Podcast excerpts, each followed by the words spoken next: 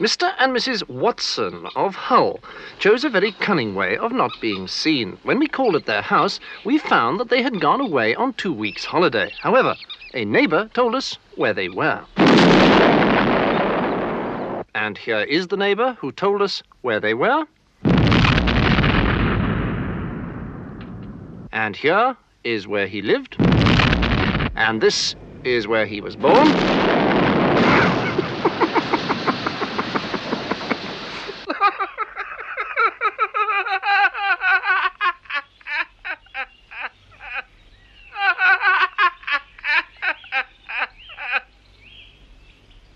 Now for something completely different.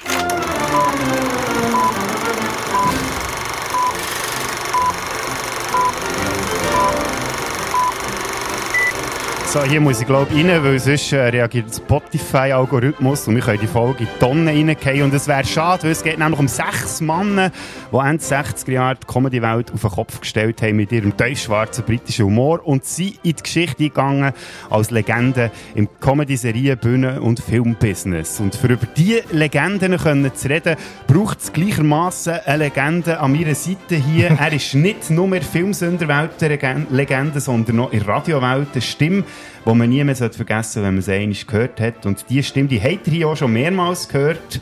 Wir haben über Ghostbusters geredet, über Back to the Future, über Blues Brothers und er hat im Adventskalender über sein Guilty Pleasure Film geredet, im Türli Nummer 3. Und jetzt ist er wieder da. Willkommen, Mark Bachmann! Hallo! oh, schau, jetzt bist du endlich in Stimmbruch gekommen. Endlich ist es soweit. Hallo Bodo, es ist mir näher. Es ist mir näher. Ja, eigentlich musst du Hallo sagen, weil wir sind ja bei dir. Ja, ja. ja. In. Casa Bachmann, ja. Casa Bachmann, ja, ja. Es ist schön hier, es hat viele Filmplakate an über schon äh, diskutiert Back to the Future. Und genau. einer von meinen Lieblingsfilmen, wenn nicht sogar der Lieblingsfilm, Big Lebowski, sehe ich auch da. Genau. Blues Brothers, wo wir Blues auch drüber haben geredet Simpsons habe ich in einem anderen Zimmer, ja, genau. ein großes Plakat mit allen Simpsons-Figuren, die bis dahin bekannt sind. Äh, ich glaube, irgendwie 300 Figuren sind drauf, also man versucht zu zählen, aber äh, ist aussichtslos. ja, gut. Ja. Es sind sehr viele Sachen, oder viele Figuren da drauf. Ich habe es vorher auch probiert, schnell durchzuschauen und so, aber ich habe gewusst, wir müssen ja jetzt uns hier zusammenfinden, für über eine ganz wichtige Filmreihe zu reden. Bevor wir aber anfangen, über das zu reden, möchte ich dir zuerst noch gratulieren, lieber Marc. Du hast oh ja? den Rekord. Du bist der, der am meisten zu Gast war uh. bei den Filmsünder. Und ich glaube so, sogar, wenn man es mit den Spätsündern zusammenrechnet. Man muss sicher zeitmässig, wir haben vorhin schnell geschaut, wie viele Stunden dass wir schon zusammen haben geredet mhm. Zurück in die Zukunft war über zwei Stunden, gewesen, Blues Brothers anderthalb Stunden, Ghostbusters so eine Stunde 40. Mhm. Das macht schon über sechs Stunden, plus noch dein Adventskalender-Türli. Und heute werden wir sicher auch ausufernd. Darum äh, schön. Du siehst, ja, ja kein Leben. Du bist, ja, du bist echt ein Masochist, habe ich das Gefühl. das auch. Nein, es ist mir eine Freude, es ist mir mhm. näher. Ich habe mich sehr gefreut auf äh, das heutige Thema. Ja. Und mit dir ein bisschen abzunörden. Ja, das freue ich mich auch sehr drauf. Es war ja ein Vorschlag, gewesen, wo wieder eine du gemacht hast. Mhm. Und eigentlich sollten wir ja zu dem Thema, das wir heute machen, ein bisschen Tee trinken. Weil es wird britisch, der hat es schon im Intro gehört. Wir reden über Monty Python. Hier zu Basel in der schönen Casa Bachmania. Das ist ja ziemlich schnell gegangen, dann, wo wir äh, Blues Brothers haben aufgenommen Das ist jetzt aber auch schon über ein Jahr her, wenn ich mich recht erinnere. Haben wir ja das eigentlich schon diskutiert, dass wir das machen wollen. Jetzt hat es über ein Jahr gebraucht. Aber äh, für dich ist das so wie klar gewesen, wenn wir zusammen über eine Filmreihe müssen, oder dürfen reden, besser gesagt, dann ist es Monty Python. Absolut. Kult, oder? Ähm, und äh, ja, wir können sicher noch auf, auf äh, das Thema sprechen, wie wir dazu gekommen sind, wie wir sie äh, kennengelernt haben ähm, Monty Pythons. Ich kann das nicht so schön aussprechen wie du mit dem TH. Das, äh, Monty Python. Monty Python. Muss ich so Zunge füllen und Monty Python. English for Beginners. das wäre fast wieder ein Monty Python-Sketch, ja, oder? Jetzt habe ich gedacht, das würde ein guter passen. Ja, und wir haben uns entschieden, dass wir über die Filmreihe reden, also alle Kinofilme, die Pythons gemacht haben, weil äh, über die ganze Historie zu reden, gut, das machen wir sowieso auch, weil man muss irgendwie über alles ein bisschen reden. Und für die, die jetzt nicht wissen, wer die Monty Pythons sind, gibt es jetzt schnell noch einen kleinen Abriss. Hallo, und wer bist du? Ja, wer sind denn die Monty Python? Wie gesagt, es sind äh, sechs Herren, fünf davon sind Engländer, der Graham Chapman, der John Cleese, der Eric Idle, Terry Jones und Michael Palin. Und ein Amerikaner, der sich zu dieser Truppe gesellt hat, der Terry Gilliam. Der Cleese, der Chapman und der Idle, die alle zusammen Uni zu Cambridge studiert haben, der Palin und der Jones zu Oxford. Und haben dort schon erste Erfahrungen gesammelt mit Sketchschreiben. Alle haben auch für die BBC gearbeitet und John Cleese hat irgendwann vorgeschlagen, hey, wir sollten doch alle zusammen arbeiten.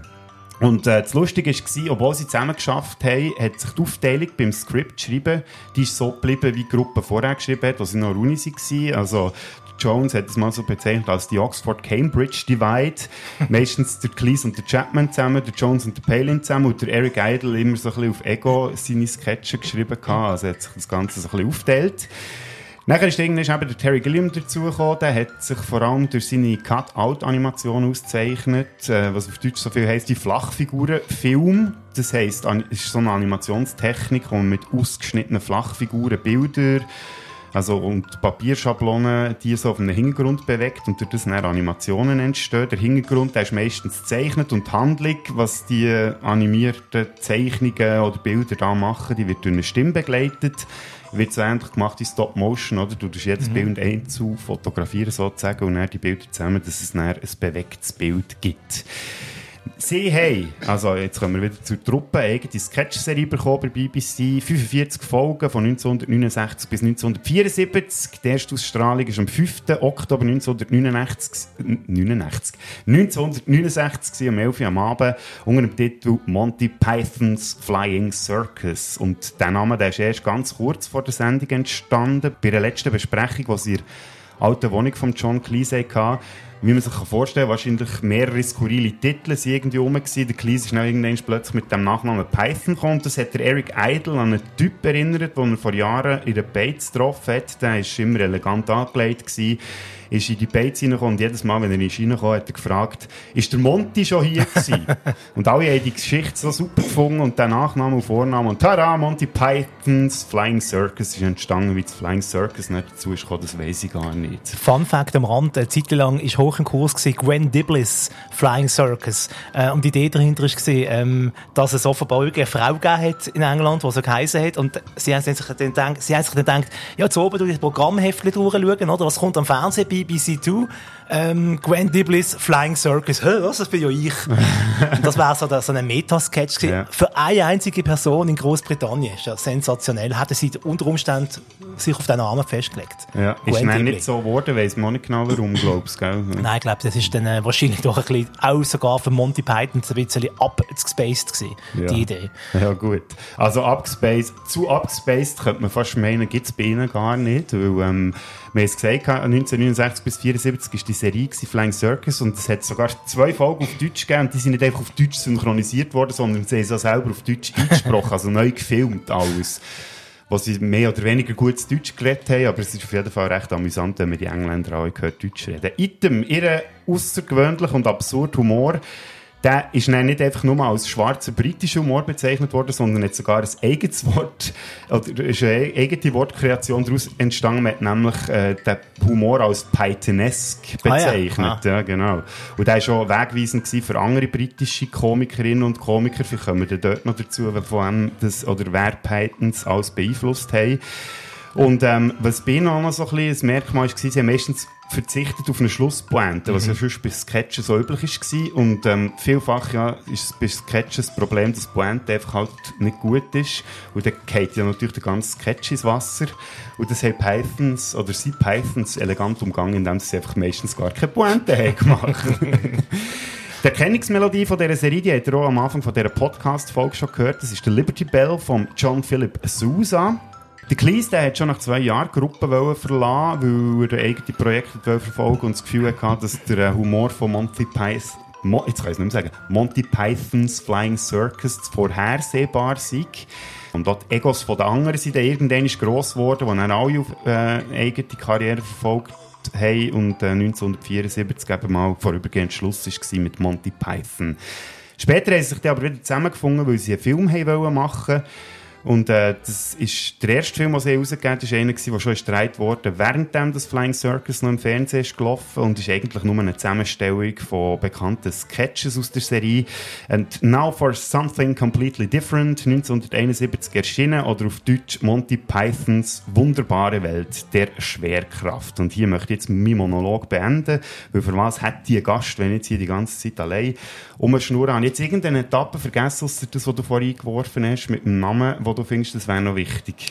Ein anderer Name ist mir noch Sinn gekommen. Ähm, ein Name, der auch in der, äh, oder auf der Liste war, ist der Old Stretching Time. Der All Stretching Time, also Ja. der Ja. Eulen-Streck... Zeit. Zeit. Genau, Ah, ja, das war auch noch ein Titel für, für das Programm, für die Show, die sie geplant hat. Nein, ist eigentlich alles soweit äh, dabei. Eine Ergänzung noch bei den deutschen Ausgaben. Da hat äh, ein gewisser Alfred Biolek hat, äh, Monty Pythons äh, nach Deutschland geholt. Ähm, also auch dort schon ist er... Äh, äh, wie soll ich sagen, ein Mann gewesen, der für viele Innovationen gesorgt hat im deutschsprachigen Fernsehen. Äh, ich finde, eine unterschätzte Person, der Alfred Biolek. Vielleicht noch schnell für die, die ihn nicht kennen, was hat er sonst noch so gemacht, was man könnte kennen unter Umständen? Ja, bei der jüngeren Generation vielleicht am Menschen als Koch, äh, Fernsehkoch, hat es eine Sendung gehabt, äh, Alfredissimo hat sie geheißen, Ah, die Kochsendung. ja, genau, der hat immer einen Promi-Gast gehabt, der hat irgendetwas mit ihm zusammen gekocht. Er ist meistens neben dran gestanden, hat wie der Promi kocht, hat einfach sich einen angetrunken, immer schön Wein äh, reingeschüttet, äh, herrlich. Und das so richtig Entspannungsfernsehen. Also, gibt auf YouTube, kann man das schauen. Also, wenn man sich einmal äh, möchte, sich gemütlich entspannen, gibt nichts Schöneres als eine alte Folge Alfredissimo mit irgendeinem Gast. Ist eigentlich egal. Die Hauptsache ist die Atmosphäre dort und wie er am Gügeln ist. Das ist doch das perfekte Fernsehprogramm für einen verkaterten Sonntag. Findet man auf YouTube und ich würde sagen, wir tun euch doch das in die Show Notes, dass ihr die Sendung findet. Quellen dazu findest du in den Shownotes. Monty Pythons Flying Circus ist ja auch im Schweizer Fernsehen gelaufen. Dort habe ich so die ersten Berührungspunkte gehabt, weil meine Eltern das auch haben aufgenommen auf Videokassetten, dann zumal noch. Ähm, unsere jüngeren Hörenden, die wissen gar nicht, was das ist. Wir erklären es jetzt nicht mehr, was es genau ist. Auf jeden Fall war das so der Vorläufer von DVD. Die ganz Jungen wissen nicht mal mehr, was eine DVD ist. Das ist der Vorgänger von Blu-ray. Aber auf jeden Fall haben wir ganz viele äh, Videokassetten mit Monty Python drauf. Wann bist du zuerst mal in Berührung gekommen mit dieser Truppe? Ich glaube auch, was im Schweizer Fernsehen gelaufen ist, irgendwann mal zu oben Sport. Ähm, ich habe versucht, mich zu erinnern, wenn das jemand war, ich komme nicht wirklich drauf, auch nicht ähm, der Zusammenhang. Ich glaube, der Mittwoch oben, der Sport im Mittwoch oben oder der Dienstag oben, ist auch mal ein bisschen so eine Comedy-Schiene im Schweizer Fernsehen früher. Auch der Victor Jacobo ist ja früher noch nicht am Sonntag oben gekommen, mit Victors Programm, sondern unter der Woche. Zuerst zur Hauptsendezeit, das hat ihm nicht so gefallen, und dann ist er nachher Victor Spätprogramm geworden. Und ich glaube, dort, in der Zeit, wo kein Victor gelaufen ist, da ist, glaube ich, noch einmal im Monat gelaufen früher, haben sie andere Sachen gebracht. Und ich meinte unter anderem eben auch Monty Pythons Flying Circus. Und was ich toll finde, im Gegensatz zum deutschen Fernsehen, da ist nämlich auch mal gelaufen auf Sat 1, da haben sie synchronisiert. Oh! Ziemlich grausam. Und äh, im Schweizer haben sie es eben mit dem Originalton gebracht, mit Untertitel. Ja, aber genau, Genau. das hat mir auch immer so gefallen, weil die Filme, die habe ich zwar, glaube ich, alle auf Deutsch geschaut, ich glaube, das erste Mal so richtig alle auf Englisch, ähm, aber die Serie habe ich immer nur auf Englisch gesehen und mittlerweile eben, also ich könnte mir das gar nicht vorstellen, das synchronisiert zu hören, weil der Humor, der kommt halt einfach viel besser rüber im Original, wenn man ihn auch versteht. Auch die verschiedenen englischen Akzente, die sie drauf haben, oder? Teilweise der schnoddrige Cockney, äh, wo vor allem der Eric Idle seiner Figur schwätzen tut. Das kannst du nicht in eine andere Sprache übersetzen. Das lebt, das lebt von ihm und wie er es äh, überbringt und was er für einen Typ darstellen tut. Auch wenn da, einer spielt immer so einen schmierigen Fernsehmoderator. Ähm, zum Beispiel Blackmail, der Blackmail-Sketch, Ja. wo er Leute erpressen tut. Er zeigt Film von Leuten und sagt, ah, wenn sie nicht wollen, dass ihre Frau sieht, mit wem sie sich so heimlich treffen, dann lüten sie jetzt da und äh, jetzt kostet es 200 Pfund. Wenn sie in einer Minute anrufen, kostet es 300 Pfund. Es wird immer teurer und teurer, je länger der Film läuft. und je länger genau. der Film läuft, desto mehr sieht man von, von dem Mann, der da seine Frau betrügen ist. Genau, den kann ich mich auch noch erinnern. Ja, also, wenn man die sieht, dann spürt man Begeisterung und man denkt, man hört sie noch. Hast du, beziehungsweise ich bin ja vorhin noch schnell bei dir äh, durch die Wohnung durchgeschlichen und habe ein Regal gefunden, wo ich etwas habe gesehen was mich sehr gefreut hat. Und das ist nämlich die gleiche DVD-Box von Monty Pythons Flying Circus, wie ich daheim ähm, stehen habe. Bruni, ja. Ja, die vollständige Serie. Und da gehe ich mal davon aus, du hast sicher auch alle Folgen gesehen. Irgendwann habe ich mal alle Folgen geschaut, tatsächlich. Sogar die letzte Staffel, die mich auch nicht so stark gedunkt hat, vor allem eben weil äh, der John Cleese dort äh, irgendwie gefehlt hat. Ich weiss nicht, hat er noch mitgeschrieben, das weiß ich nicht. Ist er überhaupt noch ein Teil von Monty Python, weil äh, vor dem Bildschirm hat man ihn dort entweder gar nicht Ja, oder fast zwei nicht gesehen. Folgen ist er noch vorgekommen, sonst gar nicht mehr. kurz, Ja, genau. Und äh, es hat ein bisschen etwas, es ist dann schon ein bisschen, so ein bisschen, man hat das Gefühl gehabt, ja, langsam ein bisschen die Luft aus und, und sie sind ja, wie soll ich sagen, sie haben ja so äh, manche Wand durchschlagen mit ihrem Humor, aber irgendwann haben sie dann keine Wand mehr gefunden wahrscheinlich, wo sie dann können durchbrechen Ja, das ist ja immer so ein das Problem bei so ähm, Satire-Sendungen und Comedy-Sendungen, oder? Irgendwann ist die Luft einfach ein bisschen draussen. Und bei ihnen ist ja zum Glück, oder sag ich jetzt mal, es ist ja immer noch auf einem höheren Niveau gewesen, auch wenn man gemerkt hat, es nimmt ein bisschen ab. Ähm, aber es ist, sie haben wenigstens so auf, einer, auf einem höheren Niveau aufgehört. Und von mir aus gesehen haben sie auch das höhere Niveau können anhängen wo sie dann später die Filme haben gemacht Aber auf das kommen wir dann später. Zuerst wollen wir eben noch schnell die Monty Pythons Flying Circus Geschichte ein bisschen abschließen. Und wir können hier natürlich nicht über jede einzelne Folge reden oder über jeden einzelnen Sketch. Für das äh, haben wir da zu wenig ähm, Speicherplatz auf meinem Aufnahmegerät, aber ich habe gefunden, immerhin über unsere beiden Lieblingssketches sollte man schnell reden. Und da fange ich schon an, weil am Gast gebührt natürlich immer der gebührende Abschluss auf jeden Fall. Und darum fangen wir an mit meinem Lieblingssketch von Monty Pythons Flying Circus. Good morning. I'm sorry to have kept you waiting, but I'm afraid my, uh, my walk has become rather sillier recently, and so it takes me rather long. Now then, um, what was it again? Well, sir, I, I have a, a silly walk, and I'd like to obtain a government grant to help me develop it. I see. Uh, may I see your silly walk? Yes, certainly, yes. That's it, is it? Yes, that's it, yes. It's not particularly silly, is it? I, I mean, the right leg isn't silly at all, and the left leg merely does a forward aerial half turn every alternate step. Yes, but I think with, with government backing, I could make it very silly. Mr. Beauty, the very real problem is one of money. I'm afraid that the Ministry of Civil is no longer getting the kind of support that it needs. You see, there's defence, social security, health, housing, education, city walks. Ja, ich hoffe, ihr habt das Sketch mal gesehen, weil wenn man ihn nur hört, dann kommt es natürlich nicht so über, was sollte überkommen. Der Ministry of Silly Walks aus der zweiten Staffel, erste Episode 1970 rausgekommen, geschrieben von Michael Palin und Terry Jones. Und für mich vereint der Sketch irgendwie alles, was Monty Python für mich ausmacht. Die absurden Ideen, die sie haben, ähm, die sie irgendwie so verpacken, als wäre es echt das Normalste der Welt, echt so mit einer Selbstverständlichkeit hier eben irgendwelche komischen Gangarten, die man irgendwie hat. Also der John Cleese, der geht dort wirklich, das ist schon fast ähm, Method Acting oder äh, mal schon fast, weil, so wie der sich dort vertreibt mit seinen, mit seinen Gangarten, die er dort ähm, auf dem Fernsehbildschirm gezaubert hat. Und auch dieser Sketch hat keine Pointe gehabt. Der hört einfach auf mit einem Schwarz-Weiß-Film, ähm, wo man irgendwie die Geschichte von den Silly Walks sieht, also diesen albernen Gangarten. Es ist ikonisch, absolut ein ikonischer Sketch. Ich glaube, wenn du äh, Leute fragst, die Monty Pythons kennen, äh, sagt das erste Bild, das dir in den Sinn kommt bei Monty Pythons, dann ist ziemlich schnell einmal der Silly Walk, ähm, wo einem in Sinn kommt, oder? Wenn man direkt vor Augen hat. Neben natürlich, da kommen wir später noch dazu, äh, Life of Brian am Kreuz, wenn sie singen. Ja, klar, eben, das sind so die zwei ikonischsten Sachen. Darum vielleicht auch eine naheliegende Wahl. Darum hat mich deine Wahl vielleicht ein bisschen mehr erstaunt, lieber Marc. Du hast mir letzten Samstag das, oder beziehungsweise ich habe dir letzt, also vor einer Woche geschrieben gehabt und in der kürzesten Zeit ist deine Antwort gekommen. Ich, es hat mich irgendwie nicht so ganz erstaunt, was für ein Sketch das ist. Das wäre nämlich der da hier. Over here is Mr. Hilter. Hi. Uh, good afternoon. Danny, little excursion, are we, Mr. Hilter? yeah, yeah, we make a little, uh, das ist bewegen. Hike. Hiking. We make a little hike for, for Biddeford. Oh, well, you'll be wanting the A39 then. no, no, no, you've got the wrong map there. This is Stalingrad. You want the Ilfracombe and Barnstable section. Hi, uh, Reginald! you have the wrong map here, you silly old leg before wicked English person. Mr. Hilter and the Minehead by Election aus der ersten Staffel, zwölfte Episode, geschrieben von John Cleese und Michael Palin. Und ja, ich habe vorhin gesagt, das hat mich nicht erstaunt, das muss ich vielleicht jetzt noch schnell auflösen, weil der Marc und ich haben auch immer einen sehr ähm, dölflastigen Humor gehabt früher zwischendurch. Schwarzer Humor. Ja, genau, der Daily Dölf hat es ja, geheissen. genau. Und äh, eben, darum muss ich dich gar nicht fragen, warum. Also, das ist echt...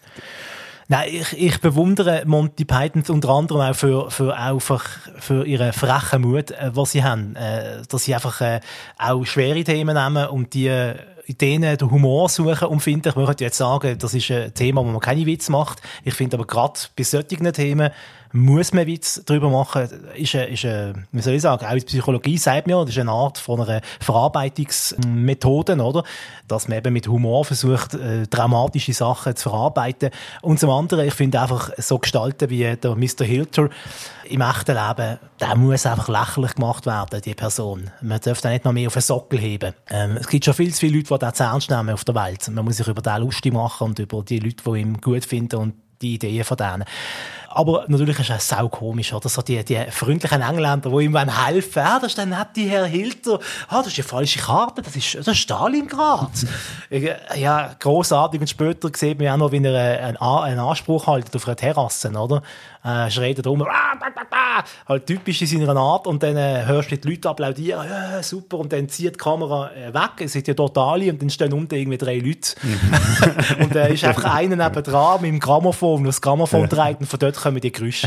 Grossartig. Ja. Also, einer von meinen Lieblingssketches. Natürlich neben The Bishop. Der hat den Knapp verloren. Ja, Gegen das- den Mr. Hilter. Eben, das ist klar, es ist schwierig, da überhaupt einen Favorit rauszupicken. Wir haben es jetzt gleich gemacht. Und du hast etwas Wichtiges angesprochen, Marc.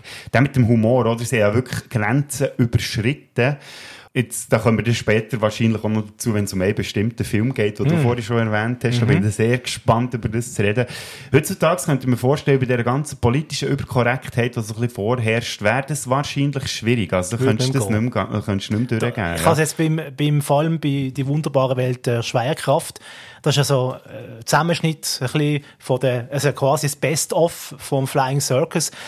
Da hat es einen oder anderen Sketch gehabt, wo ich gefunden habe, uh, das wird heute allweil nicht mehr gehen. Ähm, bei gewissen habe ich das Gefühl, oder habe ich gedacht, ja, also zum Glück geht das heute nicht mehr. Ähm, und bei anderen habe ich gedacht, ja, das wird eben aus politischen Korrektheitsgründen wird heute einfach nicht mehr funktionieren. Eben, wenn es im Bereich Politik geht oder im Bereich äh, Sex, dann ist heute, glaube ich, die Zeit eine andere als in den 70er Jahren.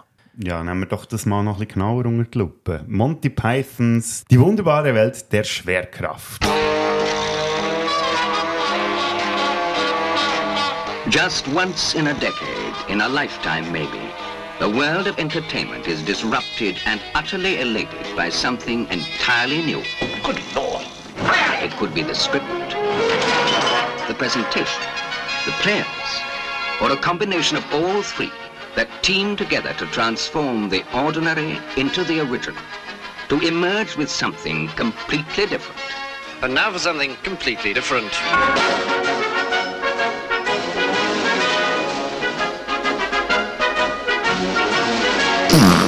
Ja, der ikonische Furz zum Schluss, der muss natürlich auch immer sein. Klar. 40 Sketche in 80 Minuten haben sie durchgehauen in diesem Film. Krass. Das ist, jetzt, wo, wenn man es so liest, es wäre mir nicht aufgefallen beim Schauen. Also, wir haben das Sketch dabei, unter anderem jetzt ein paar, wo mir so ein bisschen als wichtig sind, ähm, oder wo mir wichtig vorkommen sind, der ungarische Sprachführer, der Papagei ist tot, Hell's Grannies, die schmutzige Gabel und natürlich auch einer von meinen Lieblingssketches, es stimmt wahrscheinlich niemand, der mich kennt, die Weltmeisterschaft der Oberschicht-Trottel.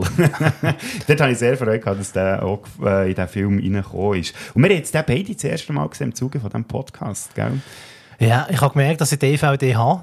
Ah, Also, du hast mir netterweise wirklich? hast du mir eine DVD ausgelehnt, also eine Blu-ray. Ich hätte es auf DVD gehabt. Ich habe ihn irgendwie mal gekauft, aber inzwischen komplett vergessen. Hat auf mich offenbar dort mal keinen nachhaltigen Eindruck gemacht, weil ich habe, das ist einfach eine Zusammenstellung von der besten Monty Python Sketch. Was mir aber aufgefallen ist, ich glaube, die sind nochmal neu gedreht worden. Das ist ja nicht einfach Fernsehsketch übernommen. Die Bildqualität ist, ist massiv besser, ist fast schon kinoesk. Und sie sind auch spürlich älter als in der äh, Fernsehserie. Spürlich. Also, Ja, ja. wenn sie in der Serie so Mitte, Ende 20 sind, sind sie so, so wahrscheinlich Ende 30, Anfang 40 gesehen, so in dem, um den Dreh um. Jetzt mal ganz grob über den Daumen geschätzt. Und ähm, der Spruchführer ist auch einer meiner Lieblingen. Ein beliebtes Zitat daraus ist «My hovercraft is full of feels», oder? Äh, und was ich eben noch, einer von meinen Lieblingssketches ist, ist äh, wo die großartige Carol Cle Cleveland, äh, die Frau, die man immer als äh, siebte Monty Python bezeichnet hat, Ja, und zu Recht, weil die ist ja Genau. viel auftreten, auch in den Filmalben und so, also die muss man unbedingt erwähnen. ja. äh, großartige Schauspielerin und ähm, natürlich auch als mal heranwachsende optisch äh, natürlich auch beeindruckend gesehen. Es gibt einen Sketch, wo, wo sie Milchmänner verführt, oder? Es kommt unter den Milchmann Genau, Leute ja. und sie äh, tut sie quasi den Milchmann ins Zimmer lotsen und im Zimmer innen hat es dann irgendwie schon äh, zehn andere Milchmänner, äh, zwei davon äh, schon als Skelett, weil sie offenbar schon länger da drinnen sitzen. Und da muss ich einfach jedes Mal, ich kenne das Sketch und habe das schon hundertmal gesehen, aber ich muss jedes Mal wieder lachen. Äh, der Moment, wo die Türen aufgeht, er kommt rein und dann hocken die anderen Milchmänner schon drinnen. Großartig. Ja, es ist, äh, obwohl unsere beiden Lieblingssketche dort nicht Platz gefunden haben in diesem Film, ist es gleich eine gute Auswahl, würde ich sagen. Mhm. Es stimmt irgendwie, und wie du vorhin gesagt hast, man könnte vorwerfen, ja, ist ja nur das Best-of von euren Sketchen. Aber eben, wie du gesagt hast, sie haben sie immerhin nochmal neu aufgenommen. Also, sie haben sich dann gleich auch Mühe, die Mühe gemacht, ähm, für den Kinofilm dann auch noch gleich etwas ein bisschen Zusatz, Zusatzaufwand zu betreiben. Und haben versucht, ein verbindendes Element zu finden. Also, sie sind ja nicht einfach einzelne Sketch, Stopp, dann kommt der nächste, Stopp, sondern es gibt immer so ein verbindendes Element. Zum einen durch natürlich einen Trickfilm ähm, und zum anderen durch das irgendeine Figur plötzlich im anderen Sketch am Anfang auch noch dabei ist. Also so fließende Übergänge haben sie versucht zu machen. Wie das ja in der Serie selber ja schon der Fall war, vielfach. Oder Vielfach, ja. Silly Walks, den wir vorhin angesprochen haben, das ist ja der Typ, der so komisch läuft, vom John Cleese gespielt, der kommt ja schon im vorderen Sketch, läuft der durch die Lade und raus und so. Also das, das haben sie immer sehr gut ähm, hergebracht.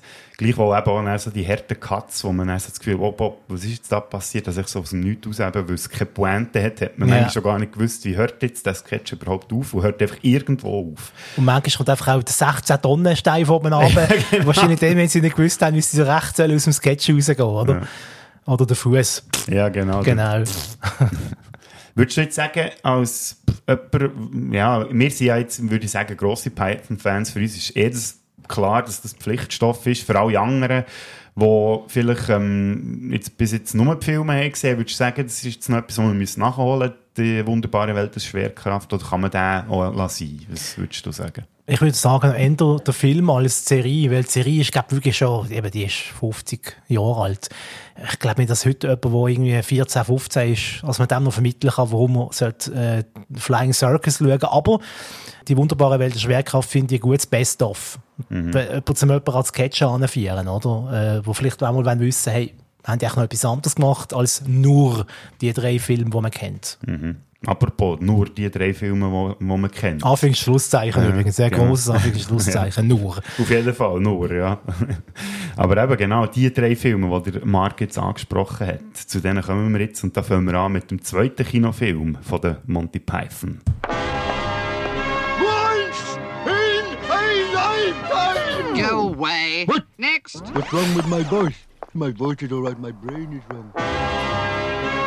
有时候，有一部电影可以把整个电影的历史起来改变。 That's more like it. 库鲁萨瓦的《Seven Samurai》就是这样的一部电影，还有《Ivan the Terrible》，其余的都是平常的电影，像《Herbie Rides Again》、《La Notte》和《Monty Python and the Holy Grail》。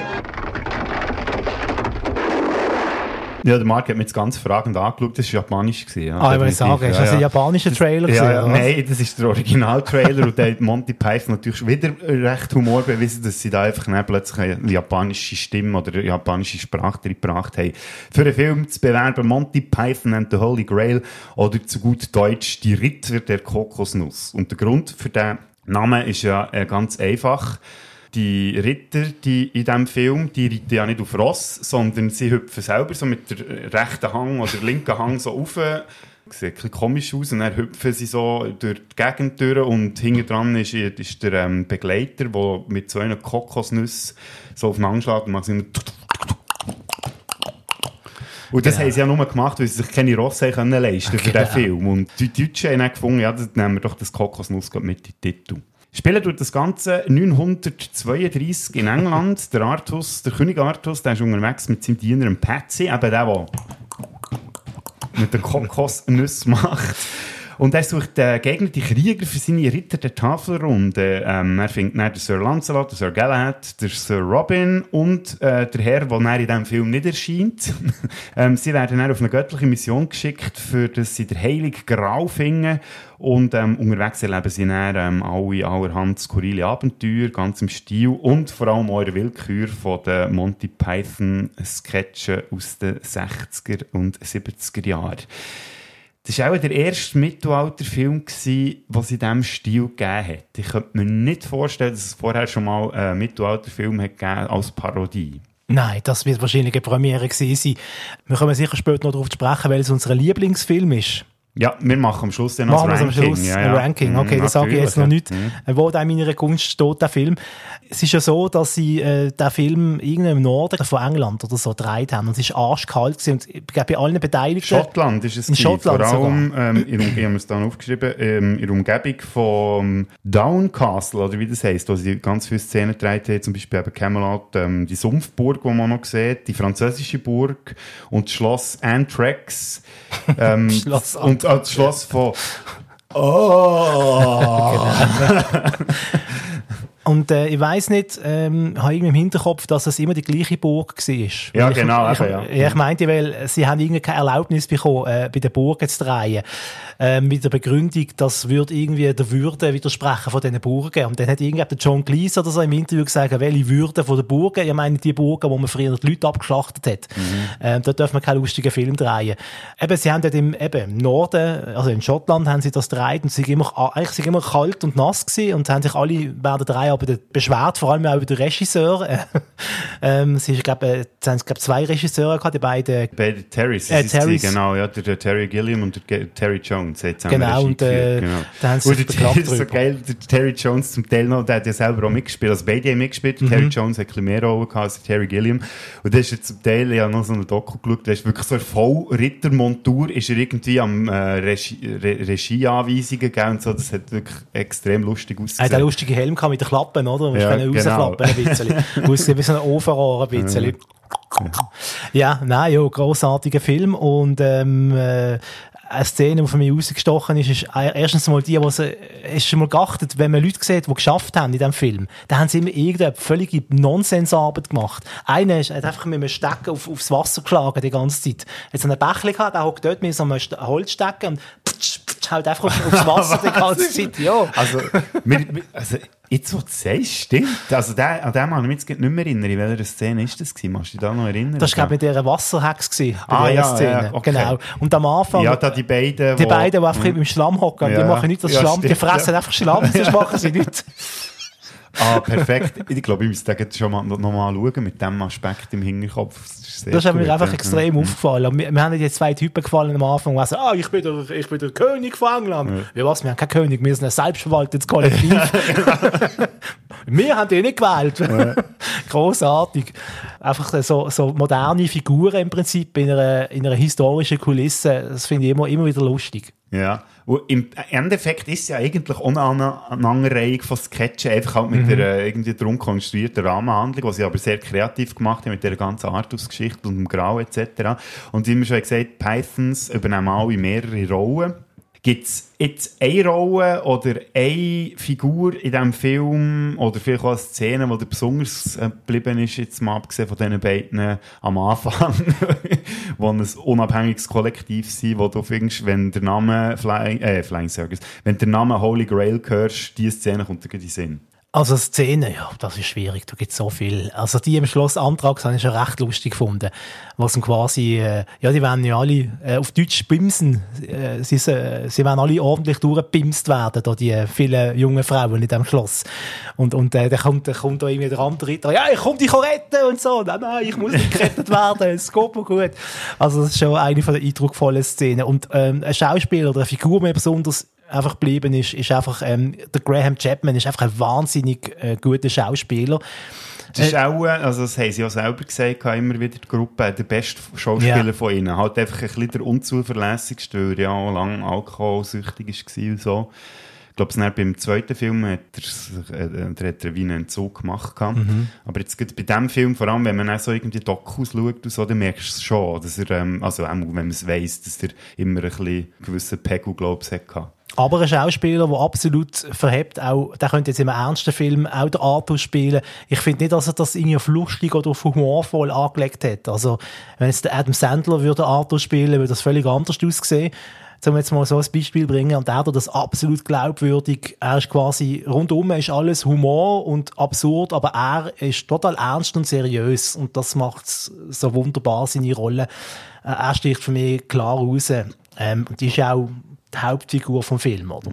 Etwas, was sich dann wiederholt, glaube ich, so das Prinzip, oder? Äh, Mhm. dass er so die seriöse Hauptrolle ist und alles rundum eigentlich so ein bisschen die, die Albernheit irgendwie macht. Ähm, was mich äh, noch so ein bisschen in, oder interessant dünkt hat, im, wo ich jetzt mich ein bisschen vorbereitet habe und noch ein bisschen go, go lesen, ähm, äh, habe ich herausgefunden, ich weiß nicht, ob das dir ähm, bewusst ist, dass der, der Film ist finanziert worden von richtigen Hardcore Monty Python Fans. Und weißt du, das alles war?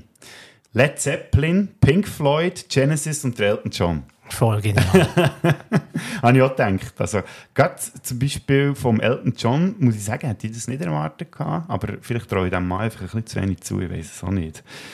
Wie wir schon gesagt haben, vor allem gedreht worden in Schottland, ähm, mehrheitlich sind alle Schlösser oder Burgen ist das Gleiche gewesen, das ähm, Down Castle oder so, wie das so heisst, ähm, ich weiß nicht genau, wie man es ausspricht. Könnt ihr auch nachlesen, wenn es noch interessiert. Du hast eine legendäre Szene vorhin schon gesagt, ähm, wo dir geblieben ist. Ähm, ich habe eine, die mir auch geblieben ist. Und die würde ich jetzt hier gerne reinspielen. Hallo, wer ist da? Hier ist König Artus mit seinen Rittern der Tafelrunde. Noch nie von uns gehört. Wessen Schloss ist das? Dies ist das Schloss meines Gebieters, de Lanvin. Dann geh und sag deinem Herrn, dass wir stehen, weil Gott uns eine sehr heilige Aufgabe aufgebürstet hat. Sag ihm Folgendes. Wenn er uns Verpflegung und Unterschlupf für die Nacht gibt, da darf er uns auf der Suche nach dem heiligen Gral anschließen. Na schön, fragen kann ich ihn ja, aber ich glaube nicht, dass er scharf auf einen Aal ist. Fische kommen ihm nicht ins Aus. Was? Er sagt, er hätte schon einen. Hast du gesagt, er hätte eben einen? Ja, ein strammes Ding. Nun, dürfen wir raufkommen und ihn betrachten? Auf gar keinen Fall, ihr schwule Engländer, ihr. Und was seid ihr? Wir sind Franzosen. Woher hätte ich sonst diesen dämlichen Akzent, du bescheuerter König? Was hast du dann in England zu suchen? Wir bohren nach Leinöl, du Titopf. Wenn ihr uns euren Gral nicht zeigt, dann nehmen wir euer Schloss mit Gewalt. Du kannst mir doch keine Angst machen, du englischer Roastbeef-Fresser, du! Komm, leck mich doch am Arsch, du Hurensohn! Ich scheiß dich zu, sogenannter König Artus! Und ich scheiß auf dir und deine runde Tafel! Einen großen Haufen!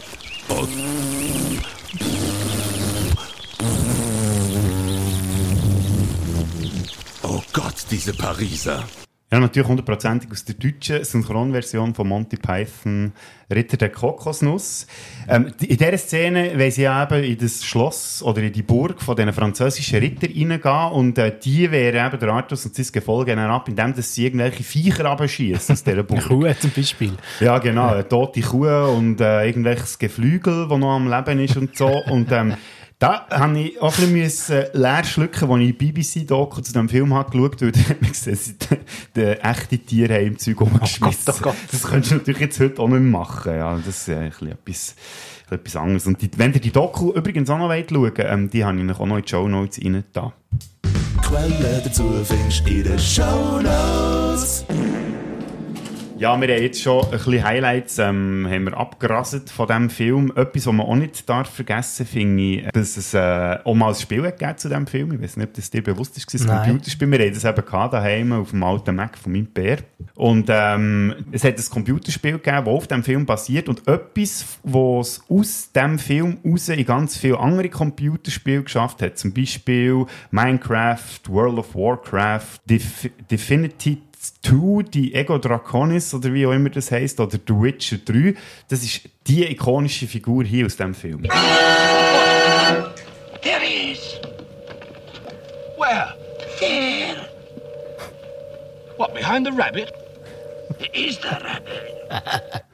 legendäre Rabbit. Killer Rabbit. Das kleine, böse ähm, Häsli, der irgendwie auch nach Gurgeln geht, zum Teil Köpfe abbeißt und so. Das ist wirklich so so In alles rein, Ja, so, so Ideen muss man Killer das Rabbit. lustig.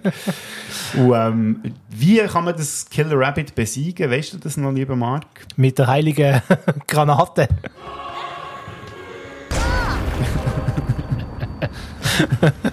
Fatality. Ah ja, übrigens hat so ein Spiel geschafft, haben wir jetzt hier gehört. Worms, weiß nicht, ob du das kennst. ah ja, genau. Und noch, was auch noch legendär ist, was mir noch geblieben ist, ist der äh, Brückenwächter. Das ist so die Szene, die Ja. mir als erstes in den Sinn kommt, ähm, so kurz vor Schluss. So völlig absurde Szene, was scheinbar aber ohne in ein Spiel geschafft hat. Das sind jetzt recht lustige Trivias, die ich da herausgefunden habe, dass relativ viele Sachen aus dem Film irgendwelchen Computerspielen sind auftaucht. Und die Szene hier ist irgendwie bei Fallout 2 plötzlich irgendwie auch so randommässig gekommen, wie auch die Szene im Film selber war. Ask me the questions, Bridgekeeper. I'm not afraid. What is your name? My name is Sir Lancelot of Camelot. What is your quest? To seek the Holy Grail. What is your favorite color? Blue. Right, off you go. Oh, thank you. thank you very much. Also eben, wie gesagt, er stellt ihm alles Fragen, er beantwortet sie und kommt einfach durch. Ja. Das, ist- eben, das ist jetzt so typisch Monty Python Humor. Also, weißt du, wenn du denkst, dass der Indiana Jones im dritten Teil hat wahnsinnige Briefungen müssen überstehen, zum heiligen zu kommen. So, oh, wie heiß ist, was ist deine Aufgabe, was ist deine Lieblingsfarbe? Großartig. Hat er schon allem- vorweggenommen, weißt du? Ja, ja, eben schon lange vor. Indiana Jones. ah, ja, wirklich herrlich. Ist, also, ich finde den Film wirklich so, wenn man darüber redet, dann, also, das war echt Granate, gewesen, der Film, oder? Heilige Granate. Eine heilige Handgranate. Äh, wir auch schon über einen Schluss reden vom Film. Ja, unbedingt. Das ist ja eigentlich das, was sie ja bei den Sketch auch schon immer gemacht haben. Der Film hat einfach keine Pointe irgendwie. absurder Schluss. Am Schluss, äh, wenn sie die Burg auf dem Wasser, übrigens auch eine schöne Szene, wo du doch siehst, dass das Schiff auf die Burg im Wasser zu äh, fahren. ja. Das ist eine typische äh, äh, Terry Gilliam äh, Szene, oder? Äh, Ja. Wie du in den späteren Film von ihm kennst. Und am Schluss, äh, durch ganze Horde von Leuten rennen auf das Schloss zu, weiss auch nicht, war nicht, wie übers Wasser gekommen wären, wenn die einfach auf das Schloss zu rennen. Und dann kommt die Polizei halt jetzt an und verhaftet alle irgendwie. Und da habe ich mich gefragt, vielleicht ist das ja so eine, wieder so eine absurde Fantheorie. Ist der Film am Schluss ein gigantisches Rollenspiel gewesen? In der Jetztzeit? Die haben quasi ein Lab gemacht, ein Live-Action-Roleplay und sind am Schluss von der Polizei gestoppt worden, weil, äh, weil sie der, der, der, äh, äh, der, der Wissenschaftler, Der Erzähler der irgendwo im Professor, Wald, ja, haben sie doch- umgebracht, haben sie ja. umgebracht im Wald. Aber das ist jetzt so einfach aus, aus, meinem, aus meiner überbliebenen Fantasie rausgeboren. Schau, genau darum bist du der Richtige für äh, diesen Podcast. Du bringst mir da ganz neue Anreize. Ich meine, den Film jetzt vor drei oder vier Wochen das letzte Mal gesehen und jetzt gerade schon wieder Lust, ihn zu schauen. Schon nur eben wegen diesen Leuten, die irgendwie für nichts oder äh, nichts arbeiten und äh, jetzt noch mit dem Gesichtspunkt, ob alles nur ein Rollenspiel war. Oder ich vermute, sie haben einfach halt am Schluss einfach nicht nicht gewusst, wie sie sollen aufhören Genau. Und haben auch nicht wollen, dass der Artus am Schluss den Heiligen Gral findet, sondern äh, müssen irgendwie aufhören, weil eine grosse Schlachtszene, wo sie ja irgendwie so ein bisschen wie angekündigt wird dort am Schluss, Genau. oder? Weil ja wieder der Franzose in diesem Schloss ist. Warum auch immer. Auf jeden Fall stürmen nicht der Artus und tausend andere Ritter, wo man auch nicht weiss, von wo kommen die jetzt eigentlich genau, auf Keine das Ahnung. Schloss zu rennen. Und du weißt genau, wahrscheinlich hätten sie keinen Stutz gehabt, für irgendwie eine grosse Schlachtszene zu drehen. Und darum fährt halt echt das Polizeiauto her, verhaftet irgendwie den Artus, fährt davon und dann ist der Film einfach fertig. Sie haben ja, glaube sämtliche Kinder von den umliegenden Dörfern engagiert, dass die irgendwie so Art Ritterrüstungen anlegen, damit sie einigermaßen eine Armee anbekommen im, im Bild. Und da siehst du es zum Teil auch, dass es irgendwie so 12-, 13-Jährige sind, die dort in der Reihe stehen. Und er hat es einfach geschickt gefilmt, dass man merkt, dass eigentlich wahnsinnig wenig Leute gewesen sind. Ähm, da können sich Hollywood äh, dicke Scheiben davon abschneiden. Die brauchen nämlich Millionen von US-Dollar, um irgendeine Schlacht ähm, darstellen oder, oder machen es gerade direkt aus der Computertube. Ja, genau, ja. Ähm, und, und Monty Pythons sind für mich der Beweis, vor allem im ersten Film, dass man mit wenig Geld manchmal den besseren Film macht, als mit viel Geld. Das ist eigentlich schon fast perfekte Schluss oder Oh, das perfekte leid. Schlusspointe für, für den Film, ja. Nein, ähm, was man vielleicht auch noch könnte führen haben in diesem Film, ist die Musik. Und das ist ja auch ein Fakt, den du mir mal erzählt hast, dass überhaupt zu dieser Filmmusik kommst, zu dieser ikonisch. Ich liebe die Musik. Bei der Filmmusik das ist das Faszinierende. Ich habe mal irgendjemand gelesen oder oder in der Dokumentation haben sie gesagt, dass sie ursprünglich eine völlig andere Filmmusik haben und die Wege waren sogar schon komponiert gewesen, aber sie hat dann irgendwie nicht auf den Film passt und dann haben sie einfach irgendwie so aus einem Archiv aus so Archivmusik genommen und das ist dann das berühmte geworden, wo eigentlich wie nichts anderes für die Musik in diesem Film steht. Mhm, Das stimmt, das ist so ikonisch, die Melodie. Und das äh, ich dort auch müssen sagen, hey, Wahnsinn, dass das gar nicht geplant war, ursprünglich, dass die da im Film landet. Also, das habe ich sehr interessant gefunden. So viele interessante Fakten, die man zu diesem Film kann sagen und wir haben wahrscheinlich auch nur die Hälfte, wenn überhaupt, Wenn gesagt. überhaupt, ja. Aber ähm, wir müssen ja jetzt gleich mal ein bisschen weitermachen, würde ich sagen, weil äh, Ritter der Kokosnuss, der ist fertig geworden und auch in Kino gekommen und auf der Werbetour, die sie 1976 haben gemacht Monty Python, ähm, ist ihre Idee, äh, ihre Bar in Amsterdam, äh, die Idee entstanden von Eric Idle und von Terry Gilliam. Die haben sich irgendwie lustig gemacht, dass der Jesus ja als gelehrter Schreiner an ein Kreuz ist genagelt worden. Und tada, die Idee ist geboren worden für den nächsten Film. Always look on the bright side of life.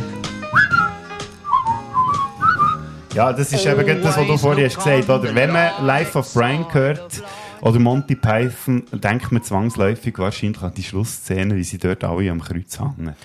Und so die als äh, wäre die Welt völlig in Ordnung und eben schauen immer noch das gute Seite vom Leben, hängen irgendwie am Kreuz. Grossartig und wahrscheinlich, ich würde sagen, das Monty Python-Lied überhaupt. Ja. Und vielleicht auch der Monty Python-Film, das finden wir jetzt zusammen raus, weil Ritter der Kokosnuss ist unerwartet so erfolgreich gewesen, dass Pythons sich nochmal zusammentan, obwohl sie sich ja eigentlich äh, in den 70er Jahren schon mal aufgelöst haben, also 74, für dass sie die wahre Geschichte vom Messias können erzählen Und die heisst The Life of Brian. Laut dem British Film Institute ist das Platz 28 von den besten britischen Filmen aller Zeiten, hinter Dr. Chivago und nach With Nail and Eye auf Platz 29, kenne ich zwar nicht. Übrigens, echt, dass ich es hier auch noch schnell erwähnt habe, das muss ja in jedem Podcast irgendwie erwähnt werden, der erste James Bond-Film, der da Ja. auf dieser Liste auftaucht, ist Platz 41 gewusst. und ist Dr. No. Star Wars kommt sicher auch noch vor, oder? Das ist kein britischer Film. Ah, zum Glück. Aber eben, Brian, ähm, genau, sie haben eine Reihe von Sketchen entwickelt für diesen Film, ähm, wo dann, ähm, aus dem raus, die Sketche, die haben schon, die hat es schon gegeben, aus dem raus haben sie dann die Rahmenhandlung entwickelt ursprünglich, war eben Plan der 13. Apostel zu porträtieren, was es ja nicht gegeben hat, also es hat immer nur die 12 Apostel gegeben von Jesus, haben aber dann keine Witze über Jesus machen. Und äh, haben irgend durch eine Recherche hat Michael Palin herausgefunden, dass in dieser Zeit Judäa also im Messias-Fieber war und darum haben sie eben aus dieser Jesus oder aus, aus, aus der Jesus-Geschichte eine Jesus-ähnliche Figur gemacht, der Brian. Und dann ähm, die einzelnen Sketche zu einer stimmigen Geschichte irgendwie zusammengewoben. Und äh, am Schluss ist dann auch der Diskussionspunkt gewesen. Und das Schöne am Schluss, abgerundet, haben wir vorhin gehört, wir haben am Schluss angefangen eben mit dem äh, locker suffisanten Musikstück, das der Eric Idle geschrieben hat, Always Look on the Bright Side of Life. Wo ich ehrlich muss sagen, wenn ich mal wieder so ein einen schlechten Tag habe, höre ich den etwa die mal den Song und der holt mich wirklich nirgends wieder raus, weil du musst dir wirklich so sagen, hey, so schlimm ist es doch eigentlich gar nicht. Du könntest jetzt irgendwo am Kreuz hängen, oder? Ja, genau. oder so in dieser Art. Wie könnte man jetzt den Film sonst am besten zusammenfassen, außer das, was ich schon gesagt habe? Eben, es geht um einen Brian, der in so einer, wie sagt man, einer Schür, Mhm. Gerade In neben. Jesus, in Ja. einem Stall geboren ist worden und blöderweise die drei heiligen Könige äh, falsch abbiegen, blöd gesagt, und dann eben beim Brian im Stall landen, anstatt beim Jesus. Und wird dann eben später für einen Messias gehalten, obwohl er ja eigentlich das gar nicht möchte sein. Und so. Das ist echt so die ganze Rahmenhandlung. Und das Lustige ist eben, wie du gesagt hast vorher, gespielt wird der Brian von Graham Chapman. Und der ist wieder der Einzige in diesem Film, der irgendwie ähm, ernst unterwegs ist und alles rundum ist eigentlich so das Skurrile und Lustige in diesem Film. Ja, äh, völlig abgedrehte äh, Figuren. Und ähm, er äh, wird ein Teil von der, ähm, jetzt muss ich aufpassen, he? die einen sind ja die Spalter. Äh, ist das die Volksfront von Judäa oder, die jüdische Volksfront? ja. Auf jeden Fall wird Teil von einer, heute würde man sagen, von einer Terrorgruppe. Ähm, und das, und das, auch das, das ist so wahnsinnig intelligent und gut beobachtet äh, von den Monty Pythons. Weißt du, die, die, die Aktivistengruppe, äh, die aber genau nichts machen und nichts ausrichten, einfach nur den ganzen Tag am Schnurren sind und sie machen nichts. Und der Anführer von dieser Gruppe, er ist dann der Einzige, der sich nicht an der Aktion beteiligt, weil, ja, nein, ich kann nicht, ich habe schwer Rückenweh und ich bleibe da und beobachte es von da aus. Und dann wollen sie irgendwie die Frau vom Pilatus entführen und dann kommt eine andere Terrorgruppe, die genau das Gleiche vorhat, da gibt es eine riesige Schlägerei. Und dann ist, äh, ja, voilà, dann ist er angerichtet. Und dann wird er einmal noch verwünscht, weil er will an die Mauern, der Brian, will ja geschrieben, ähm, Römer raus aus Judäa oder irgend so Mhm. etwas, oder? Und er schreibt das falsch und dann kommt der Centurion und dann wieder schulfrieren, oder? Ich habe mich wieder an die Schulerinnerung gefühlt, wenn du an der Tafel etwas falsch schreibst in Franz, dann wirst du gemaßgeregelt. Ja, und was ist denn äh, zweiter Fall äh, Konjunktiv oder irgend so? Großartige Szene. Wunderbar. Also der ganze Film, der strotzt einfach so von geilen Szenen. Also es ist echt wirklich herrlich, wie sie das irgendwie zusammengebracht haben. Und auch herrlich, dass der Graham Chapman überhaupt stand, imstand war, die Hauptrolle so wunderbar zu spielen, weil, wie wir es vorhin schon gesagt haben, er ist ja ein rechter Alkoholiker gewesen, auch noch während der Kokosnuss. Hier hat er sich eben wirklich ähm, einen Zug begeben. Vorher hat er irgendwie zum Teil zwei Flaschen Gin am Tag getrunken. Das kann man sich fast nicht vorstellen. Das ist aber nicht das einzige Problem, das ich hatte, beziehungsweise es war eben auch kein Problem, gewesen, weil er sich können von diesem Alkohol lösen konnte. Das größere Problem, das ich bei dem hatte, war die Diskussion wegen der Blasphemie. Weil es ist zwar keine Geschichte über Jesus, aber natürlich sind ähm, die Ähnlichkeiten zum Jesus, ja, die kann man einfach nicht absprechen, die sind äh, offensichtlich. Darum sind auch Produzenten ausgestiegen, weil sie das Gefühl hatten, das ist ein bisschen zu heisses Eisen, das Ganze. Python sind aber gerettet worden, wie schon beim äh, letzten Film, wo ganz viele Musiker finanziert haben, hat hier ein Musiker einen grossen Teil der Finanzierung übernommen, und das ist der George Harrison ehemaliger Beatle, der ja auch, glaube ich, in den 90er Jahren gestorben ist. Oder ich bin mir mehr sicher, er muss schon lange tot, ja. Aber ja, Harrison sei Dank, dass der Film möglich gemacht ist worden. Er hat sogar ein eigenes Studio gegründet, Handmade Films heisst es. Und äh, das Ganze drumherum, eben, dass man nicht äh, gewusst hat, wer finanziert den Film und so, hat ähm, dazu geführt, dass der Film äh, erst viel später können gedreht werden als ich vorgehabt. Und äh, die Dreharbeiten haben dann auch relativ kurz gedauert, nur 41 Tage habe ich herausgefunden. Das ist echt für so eine grosse Filmproduktion relativ Wenig, wenig. ja. Vor allem, wenn man noch bedenkt, dass sie an einem historischen Setting noch sind, was ja auch immer sehr aufwendig ist. Und sie sind, glaube ich, in Nordafrika gewesen, wenn es mir recht ist, in Tunesien oder Marokko, Ja, genau, habe ich ja. im Hinterkopf, Mhm. vor allem auch aus der Erfahrung vom ersten Film, wo sie die ganze Zeit gefroren haben und nass haben, haben sie gefunden, wir wollen nicht Wärme, oder? Ja. Und das war ja, dafür das andere Extrem. gewesen, Wahrscheinlich haben sie gehabt, dann geschwitzt dort, äh, wie Affen, genau. Und wegen George Harrison ist eben noch ein schönes Zitat. Ich weiß nicht, ob es von ihm, von George Harrison ist oder, oder von einem von den Pythons, der gesagt hat, ja, das ist wahrscheinlich das teuerste Kinobillett von der Filmgeschichte. Äh, weil er quasi im Alleingang den, den Film äh, finanziert hat. Ich hoffe jetzt einfach, er hat dann einen gratis dürfen im Kino schauen. Noch müssen zusätzlich zahlen. Kinoticket hat. Was auch noch ähm, anders war bei diesem Film, ist, dass äh, der Terry Jones das mal alleine Regie geführt hat. Äh, was auch wieder lustig ist, er spielt ja auch die Mutter von Mhm. Brian und dann siehst du auch auch eben so als Mutter von Brian, wie er dort Regieanweisungen gibt, also in der Doku, wo man in die Show Notes reingeklebt hat, ist sehr interessant, dort mal so ein bisschen die Hintergründe zu sehen, wie der Film ähm, ist entstanden und eben, es muss wahnsinnig heiß gewesen sein in der Wüste, wo sie da waren, im Drei-Tape. Gilliam hat keine Regie mehr übernommen, weil er sowieso eine eigene Filme gemacht hat oder wollte machen, genau, ähm, und darum hat er mir den Regiestuhl gerne komplett übergeben. Man könnte auch sagen, oder beziehungsweise das behaupten sie selber auch, Monty Python-Mitglieder, dass sie dann quasi auf dem Zenit waren von ihrer Kreativität. Eigentlich hat, ja, hat eigentlich alles gut können kommen, der Film war finanziert etc. Blöderweise hat irgendjemand, wir wissen nicht wer, das Skript an Mary Whitehouse geschickt gehabt, und dem Festival of Light. Sie war eine britische Lehrerin und Kämpferin gegen ähm, moralischen Zerfall der Gesellschaft. Ah, super. Jetzt kannst du dir ja vorstellen, zu was das nicht geführt hat. Sie hat äh, auch ein eigenes Fernsehen gehabt, Clean-Up TV hat das geheissen, wo sie ähm, auf die Unsittlichkeit im öffentlichen Rundfunk hat aufmerksam gemacht und die hat wollen unterbinden. Ähm, und hat sich natürlich dann auch gegen die Veröffentlichung von diesem Film gewehrt gehabt, weil sie natürlich fast streng katholisch war oder auch streng gläubig. Und er hat einer der grössten Kämpfer der Filmgeschichte angefangen, würde ich jetzt mal behaupten, wo er am Schluss sogar zu einer Fernsehdebatte geführt hat, im 79 äh, ihre Talkshow von BBC 4, wo der John Cleese und der Michael Palin sind anwesend waren und unter anderem auch der Bischof um, von Southwark. Und da lassen wir doch ganz schnell rein, wie das tönt hat, wie die Debatte dann so war wegen dem bösen Film, den da Monty Python ins Kino bringen What you are seeing is not one of the greatest teachers in the world. I mean, granted, lots of people, majority of people wouldn't accept him as the Son of God as I do, but surely most of us would see him as one of the greatest teachers of the world. Now, you wouldn't guy Socrates or make him appear as a clown. And what I think Maybe there are funny film... things about him. What? Maybe there are funny things about Socrates. Why shouldn't we make jokes about Well, Socrates? if there are certain aspects of it, but you would not Socrates. That's not my So- point. I don't know enough Socrates about also Socrates. was Maybe was murdered. Das war ein bisschen das Killerargument von John Cleese. Wir haben es vorhin schon gehört, wo du gesagt hast, bei Ritter der Kokosnuss und gefunden hat, ja, warum sollte man nicht irgendwelchen Burgen dürfen Witze machen, wo irgendwie Leute sind abgeschlachtet wurden, früher und hier wieder das Gleiche.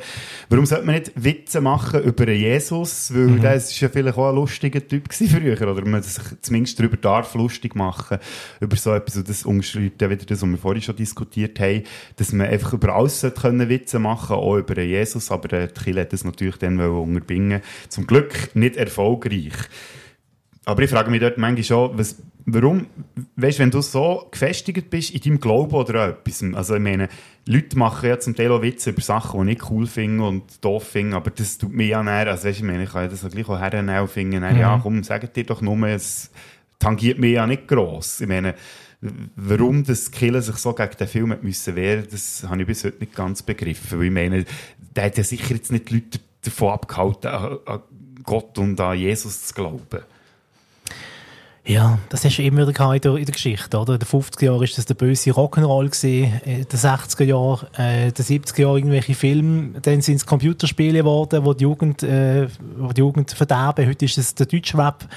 Es ist ja immer irgendetwas, wie soll ich sagen, manchmal ist ein bisschen so ein Strom an, ein bisschen zum Ablenken, dass man vielleicht selber ein bisschen äh, Fehler gemacht hat in der Erziehung oder dass man als Kirche vielleicht nicht die Leute so erreicht wie in den früheren Jahrzehnten, Jahrhunderten hat man mit Angst und Gewalt können agieren. Das kann man heute nicht machen. Also ich will jetzt niemandem was unterstellen, aber es gibt ja gewisse katholische äh, Kirchen, Oberhäupter, Haben wir ja Ähm, die Woche jetzt wieder gehört, gell, genau. da so ein bisschen gelaufen ist. ähm, wo da durchaus äh, ja, so, so die Mittel hat und ich finde, je weniger Gewalt und je weniger Macht in der Hand ist von so Leuten, desto besser. Macht euch unbedingt bitte über alles und jeden lustig. Das, äh, ich glaube, das zeichnet auch Demokratie aus.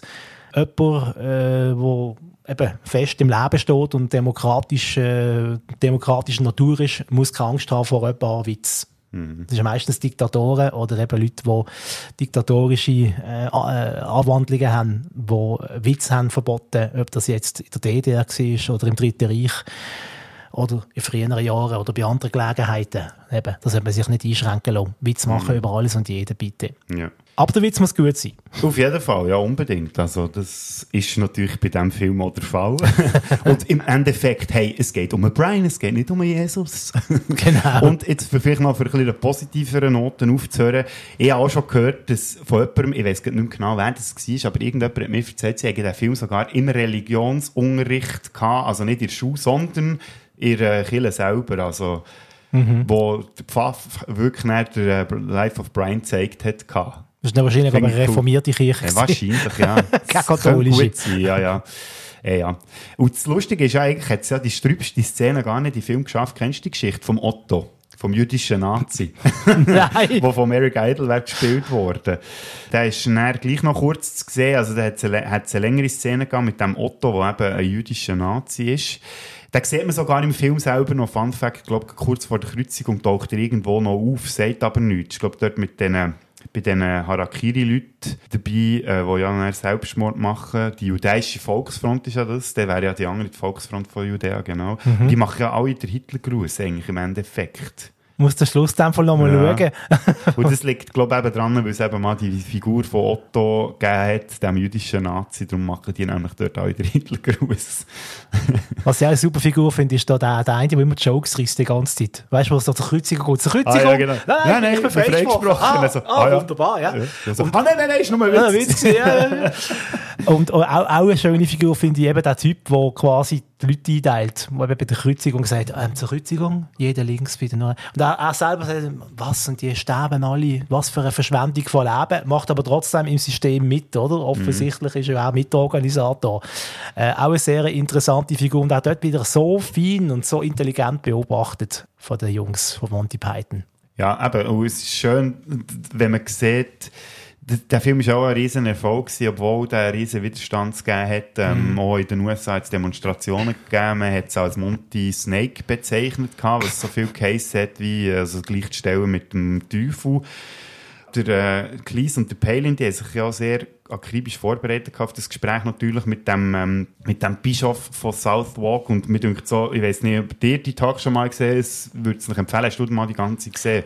Nein, nur die Ausschnitte. In einer Ja. Dokumentation haben sie ein paar Ausschnitte gezeigt davon, ja. Ja. Und das Coole war dort, ist, also beziehungsweise cool, ähm, das Interessante war, sie beide haben dort wirklich sie echt souverän auftreten, natürlich als die Leute, vor Vertreter von Killer, da war noch, ist noch einer dabei, gewesen, ein Typ namens Mugridge, wo man dann herausgefunden hat, ähm, der hat früher einen riesen Frauenverschleiß gehabt und war auch Alkoholiker gewesen. Und der Stockwood, also der Bischof von Southwark, der war auch heimlich homosexuell gewesen und so, oder, also weißt du, so Mhm. typisch, oder, gegen Führer wieder Wasser predigen und Wein saufen. Genau, so ein bisschen in dem Stil. genau. Der äh, John Cleese, habe ich gehört oder gelesen, hat es ziemlich genossen. Das hat man ihm, glaube ich, auch ein bisschen angemerkt während dieser Talkshow, weil es halt einfach mit Humor können nehmen. Und der Michael Bay, der ist, glaube ich, ziemlich hässig geworden über die ganze Diskussion. Für mich ist das so einer von diesen Filmen, wo man im Leben mindestens einmal mal muss gesehen haben.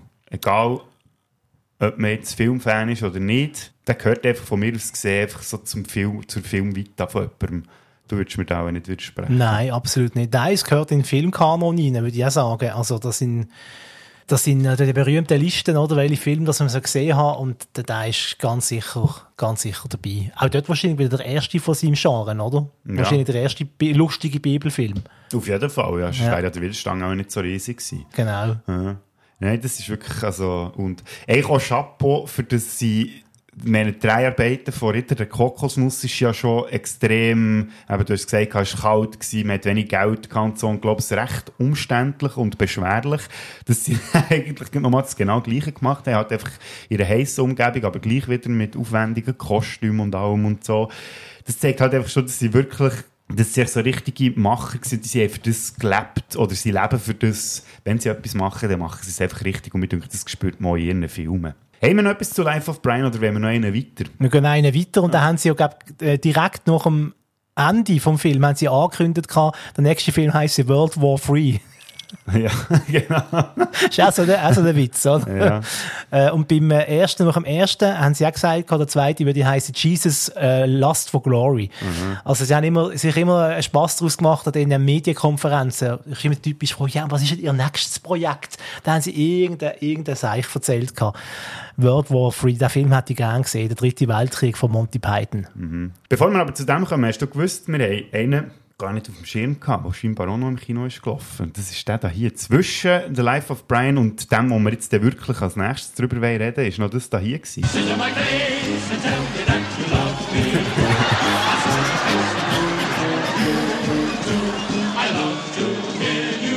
Monty Python live at the Hollywood Bowl. Das war eine Live-Show, die sie gemacht haben. Ähm, wo, warum das jetzt da alle gelacht haben, ist, weil sie ähm, davonlaufen. Sie sind alle als Kellner verkleidet. Genau. Und wenn sie vor der Bühne weglaufen, sieht man, dass sie alle ein Blutsviertel haben. Und der Text, sit on my face Ja, genau. and tell me that you love me, oder? Alles klar. ja. Mhm. Das ist, die Live-Show haben sie ins Kino gebracht und das habe ich voll nicht auf dem Schirm gehabt.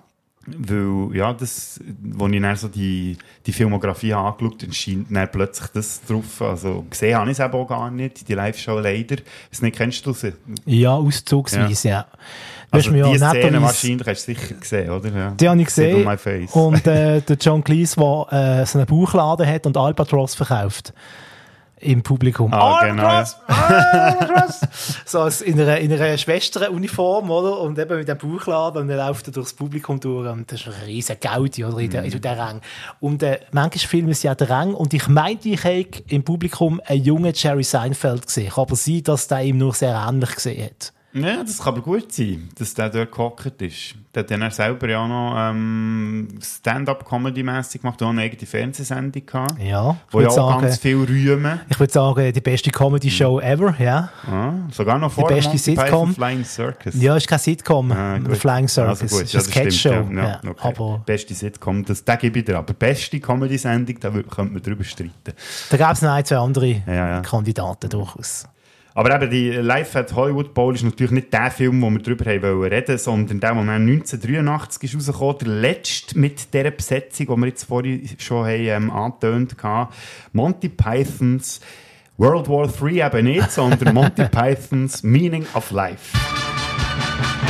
Why are we here?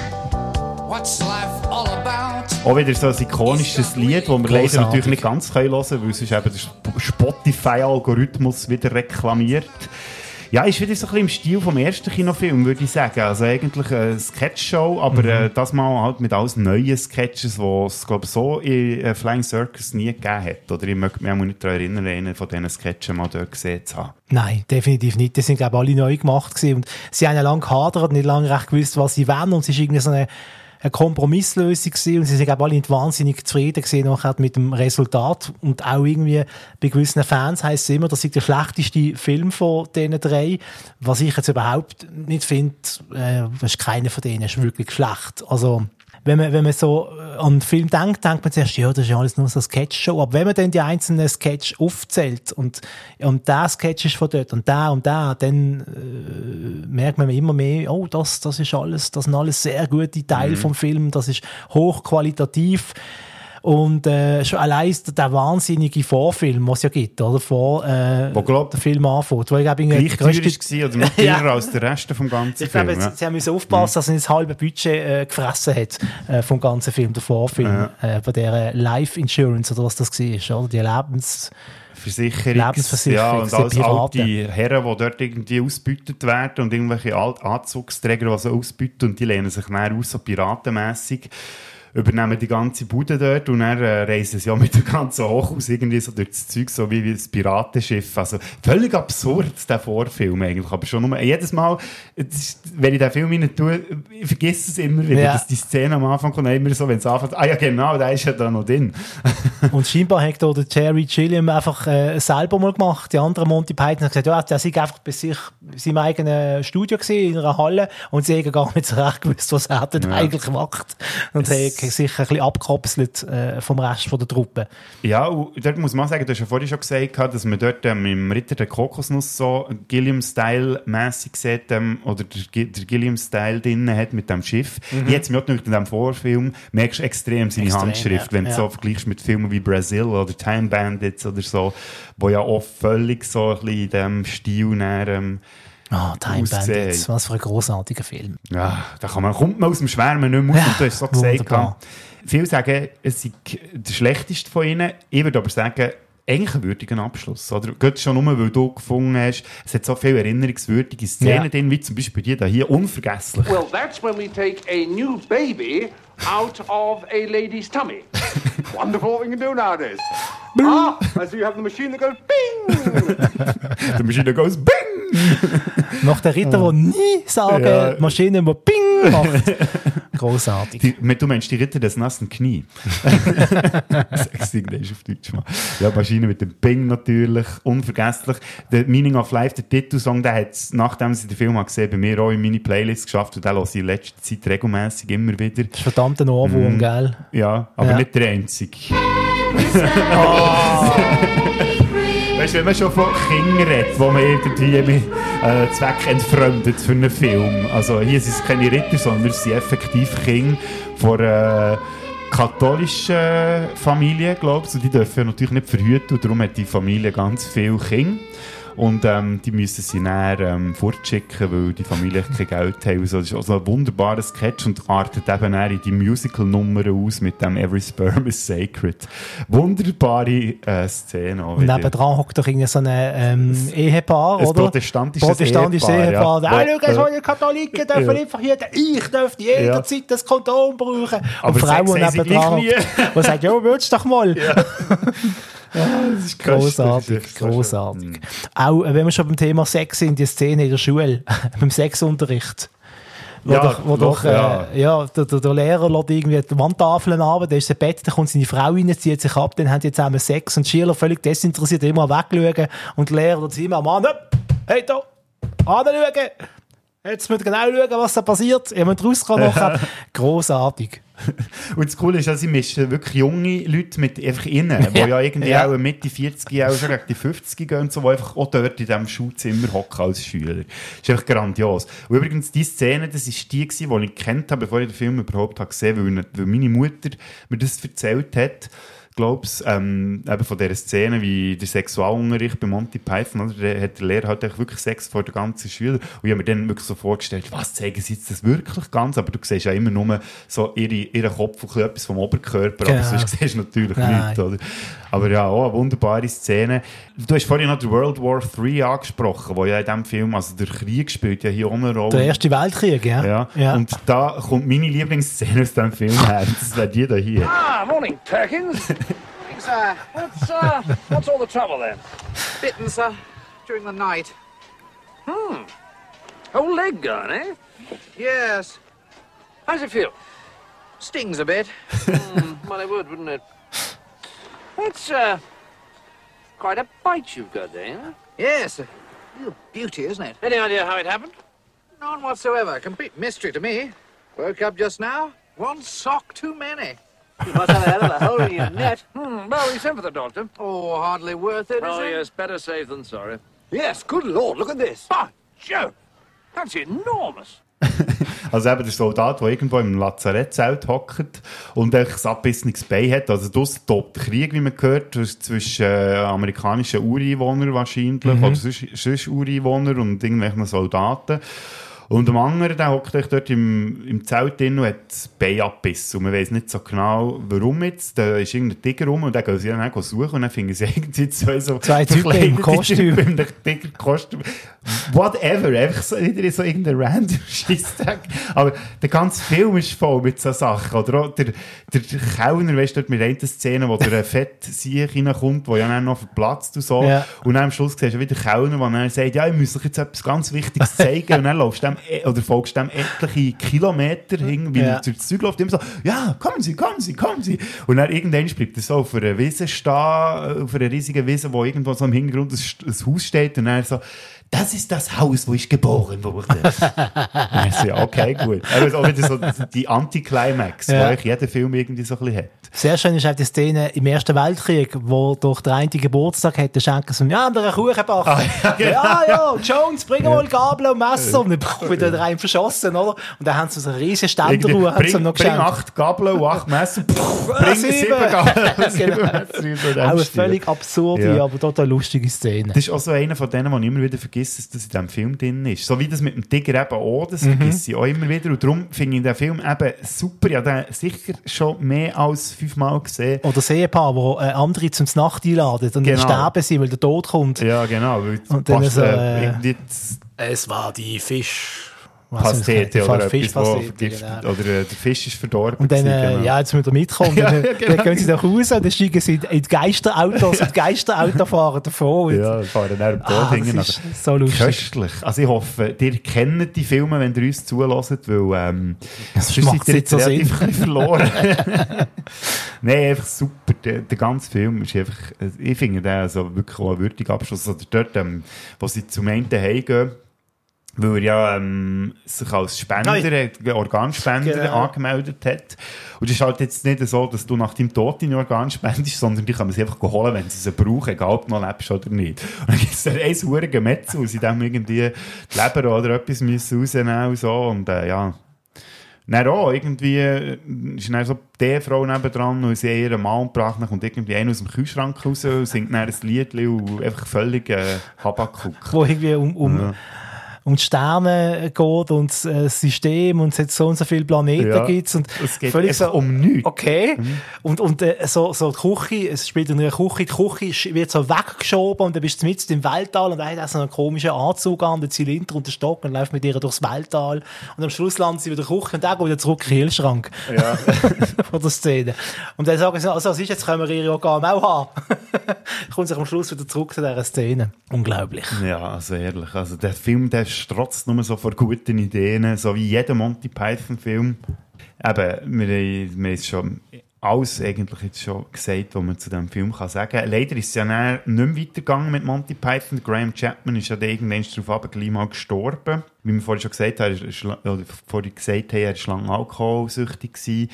Dann, ähm, später ist er dann in die USA gegangen und hat dort mit Drogen angefangen und war auch Kettenraucher und das alles hat seiner Gesundheit halt nicht so gut da. Mittlerweile sind noch ähm, vier, die leben von allen, sechs Mhm. Python. Der Terry Jones, der ist nach 2000 und Das ist noch nicht so lang. 20 oder so, oder vor, ja, irgendwo dort um, auch, ist noch nicht so lange her. Und das war einer von denen, wo ich so, manchmal gibt es ja so Todesnachrichten, wo der irgendwie so ein bisschen am allerwertesten Mhm. vorbeigehen, oder? Aber das war jetzt so einer, wo ich wirklich so ein bisschen, ah, irgendwie ist mir die Truppe halt schon recht ans Herz gewachsen und, äh, Wir, Ja. müssen- wir müssen uns wahrscheinlich an die Gedanken langsam gewöhnen. Die Herren sind alle schon im vorgeschrittenen Alter, ähm, dass ähm, wir wahrscheinlich in, äh, also ich wünsche allen ein langes und glückliches, gesundes Leben, aber wahrscheinlich werden wir noch den, äh, den nächsten Jahren und Jahrzehnten noch ein paar Todesnachrichten bekommen von diesen Herren. ja. Leider. Mhm. Leider, ja, leider, leider. Ja. Ja. Aber sie haben ja Der Kleis ist ja über 80, oder? Genau. Die anderen sind auch dort rum. Also. auch kurz vor Mhm. 80. Aber es hat ja noch äh, die letzte äh, Show gegeben von ihnen. Ich glaube, es war 2019 gewesen, wo sie nochmal live auftreten sind Genau, ja. in London. Ähm, Es ist, glaube ich, zum, äh, eben zum 50-Jahr-Jubiläum ist das, glaube ich, die Tour, die sie da gemacht Genau. haben. Also, die Tour ist ja, nein, sie sind auch zu London gewesen, stimmt. Ja. Und äh, der John Cleese hat gesagt, er hätte eigentlich nur mitgemacht, weil er Geld brauche. Hm. Wegen seinen diversen Ex-Frauen, die er muss, äh, Unterhaltszahlungen leisten Und das glaube ich ihm sogar. ja, dem glaube ich einfach alles, was er sagt, irgendwie. Ja, irgendwie schon. Und sehr schön ist bei dieser Live-Show am Schluss, äh, wenn es fertig ist, kommt so eine Tafel, «And now piss off», Ja. zum Publikum gerichtet. Auch das, auch im hohen Alter haben sie ihren, ihren Humor nicht verloren. Ja, der John Cleese, der tritt ja sogar noch live auf. Der ist, glaube ich, sogar auch in der Schweiz gewesen. Hast du mal zu Basel gewesen sogar? Hallo? Ah, aber schau jetzt, da bin ich aber noch nicht hier in der Stadt gewesen. Übrigens, weißt du, was ich alles auf mich nehme? Dass wir zusammen einen Podcast aufnehmen Das letzte Mal bin ich dich besuchen zu Basel. Jetzt bin ich sogar auf Basel gezügelt extra. Extra, zum Podcasten. Unglaublich, Äh, unglaublich, aber wahr. Aber es lohnt sich auch, weil es ist wunderbar, mit dir über Monty Python zu reden. Und wir haben vorhin schon so ein bisschen über die anderen Filme geredet. Mit Python-Beteiligung. Ähm, da könnte man noch ein paar rauspicken. Wir haben über Time Bandits haben wir schon geredet, ja, wo ja der ähm, Terry Gilliam Regie geführt hat. Äh, der Jabberwocky gibt es noch, Mhm. der ist 1977 rausgekommen, wo der Michael Palin noch mitgespielt hat. Dann bei Labyrinth hat es, glaube ich, auch Python-Beteiligung gehabt.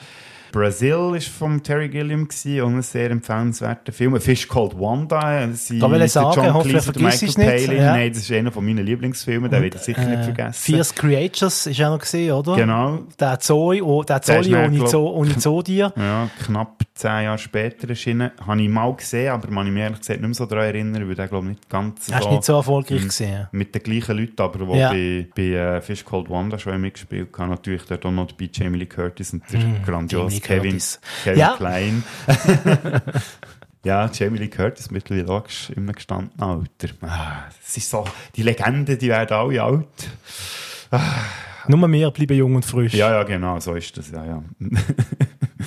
ähm, was haben wir noch gehabt? Und ewig schleichende Erben mit Mary Geidel und dem John Cleese. Hast du den auch mal gesehen? Das ist, glaube ich, auch so einer, der so ein bisschen stiefmütterlich behandelt wird und, glaube ich, auch nicht so gut ankommt bei vielen. Vor langer, langer Ja, Zeit. bisschen... Nonnen auf der Flucht hat es sich auch noch gegeben, mit Mary Geidel, Genau, oder? und dem äh, Robbie Coltrane. Ja. Mittlerweile auch schon da, Gott vertelle, hey.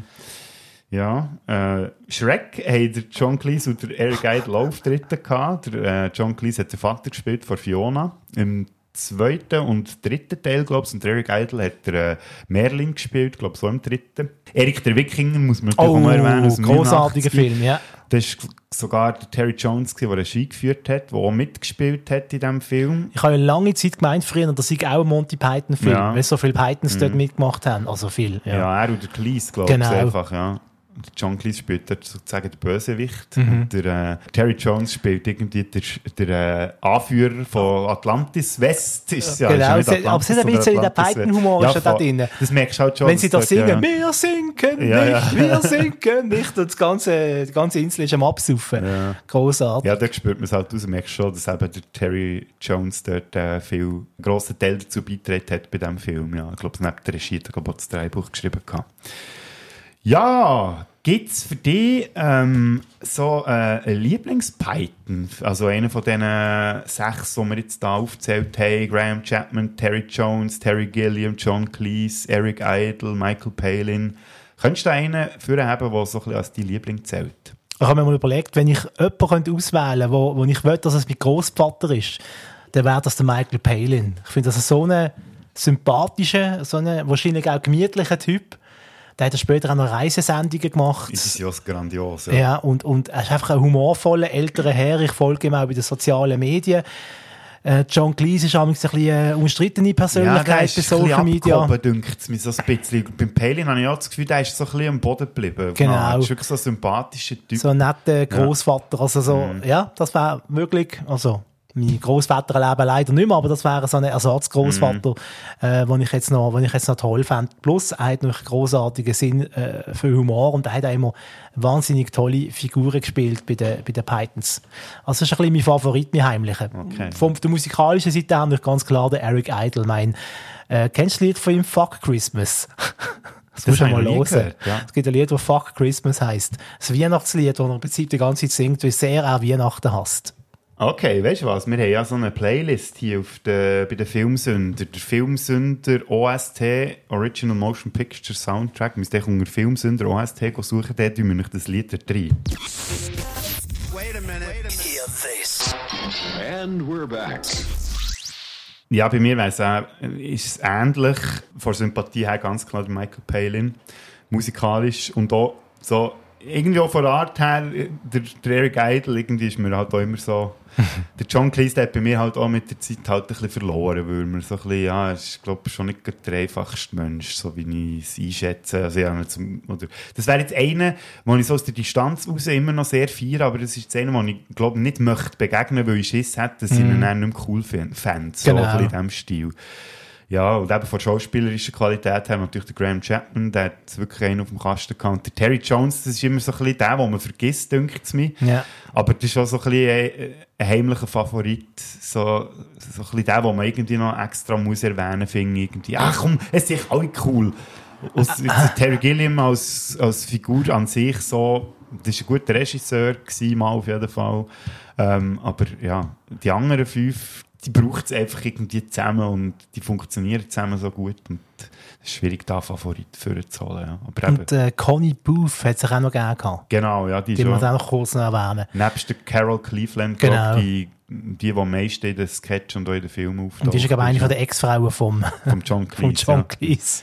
Die möchte ich auch nicht unbedingt treffen, weil die auch, auch viele grusige Geschichten zu Ja. erzählen hat über den John Cleese. Ja, und jetzt natürlich die Frage aller Fragen, lieber Marc. Wie tun wir die Filme ranken? Also in welche Reihenfolge würdest du machen? Ich, kann- ich fange schon an, da kannst du noch schnell ja. ein bisschen überlegen. Wir haben jetzt vier Filme gehabt. Der äh, Hollywood, äh, ähm, Live at Hollywood Bowl lassen wir jetzt mal äh, aussen vor. Ich würde jetzt, also eben, wie gesagt, da gibt es jetzt nichts zwischen gut und schlecht, sind alle gut. Sagen wir jetzt einfach bei mir ein bisschen weniger hoch im Kurs als die anderen, aber von mir aus gesehen ist keiner von diesen Filmen ähm, hat weniger als 8 von 10 Punkten verdient. Also auf dem vierten Platz haben wir äh, Wunderbare Welt der Schwerkraft, auf dem dritten Platz Holy Grail, auf dem zweiten Meaning of Life und auf dem ersten Life of Brian. Und das Lustige ist, dass die Liste sich jetzt bei dem Schauen komplett geändert hat. Weil bei mir ist normalerweise, oder früher auch bei Holy Grail auf dem ersten Platz gewesen. Dann wäre auch ein Brian gekommen und Meaning of Life auf dem dritten. Bei Schwerkraft kann ich es nicht sagen, weil ich das jetzt das erste Mal gesehen aber eben, jetzt ist es eigentlich die komplett umgekehrte äh, Reihenfolge geworden. Und ich könnte mir vorstellen, dass wahrscheinlich, wenn ich die Filme, ich sage jetzt mal, fünf Jahre wieder schaue, wird die Liste wieder genau oder völlig anders aussehen. Also, was ist Platz 4? Hä? Ja. Die wunderbare Welt der Schwerkraft. Bing! Bing! Platz 3 war bei mir ähm, Der Sinn des Lebens.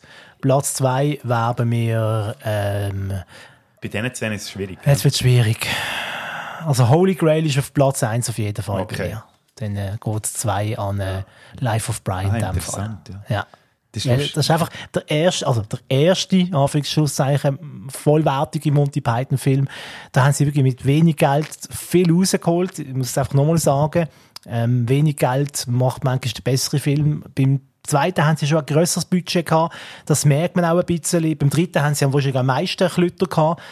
Das merkst du einfach. Mhm. Ähm, ich sage eben, wir reden hier von mini, mini, mini Unterschied. Ja, ja, also, klar, ja, äh, eben. Also die sind alle grossartig, die Filme, und empfehlenswert. Aber äh, Holy Grail hat mir einfach so einen ganz speziellen Platz in meinem kleinen Herzen inne. Ähm, ist einfach so ein bisschen der anarchischste von allen und äh, da ist einfach auch, da haben sie einfach auch durch, durch Gesellschaft am besten irgendwie ein bisschen aufs Maul geschaut, ein bisschen.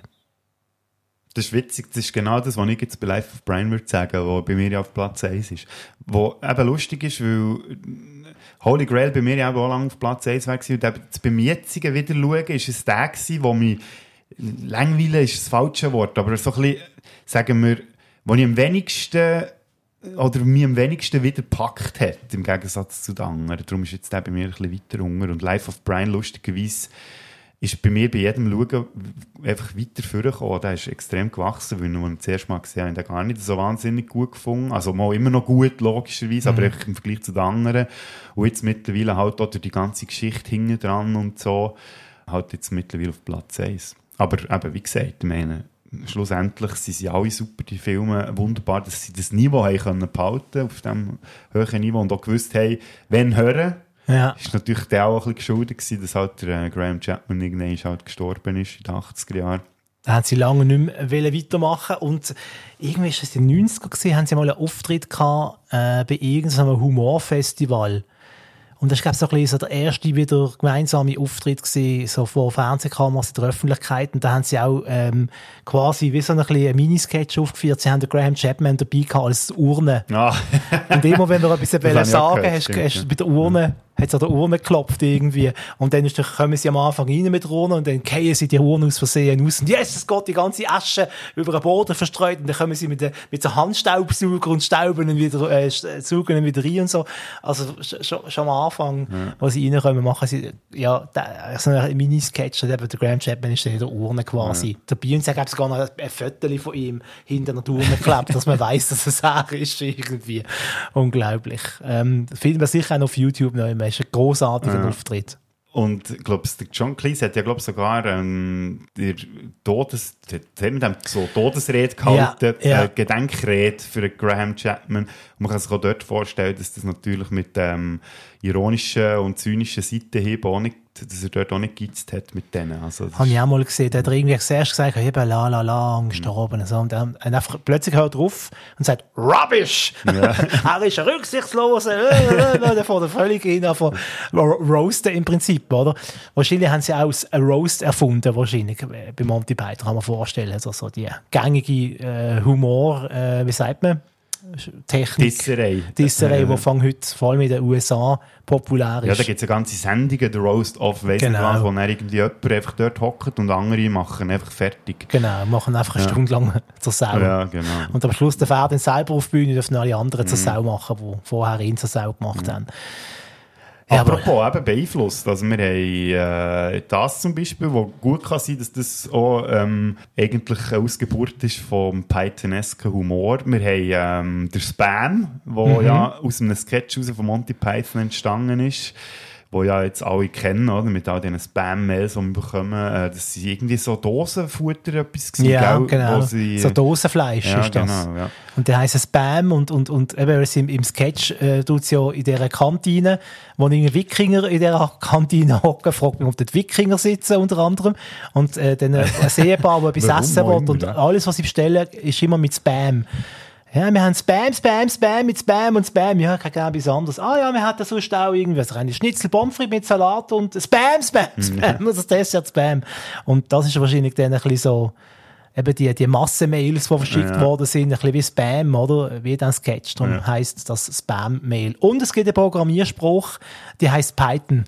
Und äh, die ist auch vom äh, Monty Python Fan, nehme ich jetzt mal an, entwickelt worden, weil es bezieht sich tatsächlich auf Monty Python, der Name von dieser Programmierspruch.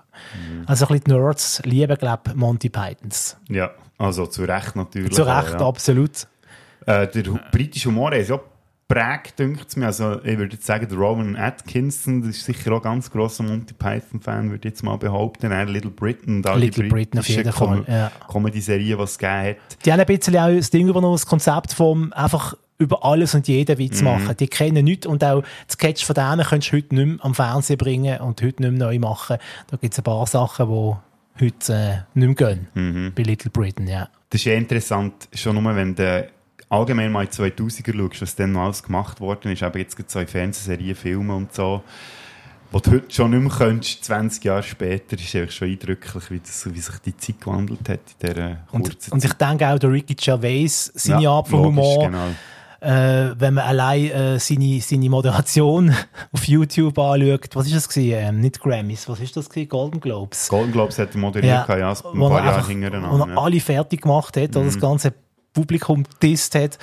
Äh, ja, hat mich stark eben an, an John Gleason seine Beerdigungsrede äh, erinnert. Also das sind sicher alles so ein bisschen so, wie sagt man, Grosskinder mittlerweile Python, wahrscheinlich, ja. von den Monty, Monty Pythons. Und sicher auch bei den Simpsons äh, haben sie einen grossen Einfluss äh, gehabt auf Art und Weise mit dem Humor. Es gibt auch so manchmal so Anspielungen.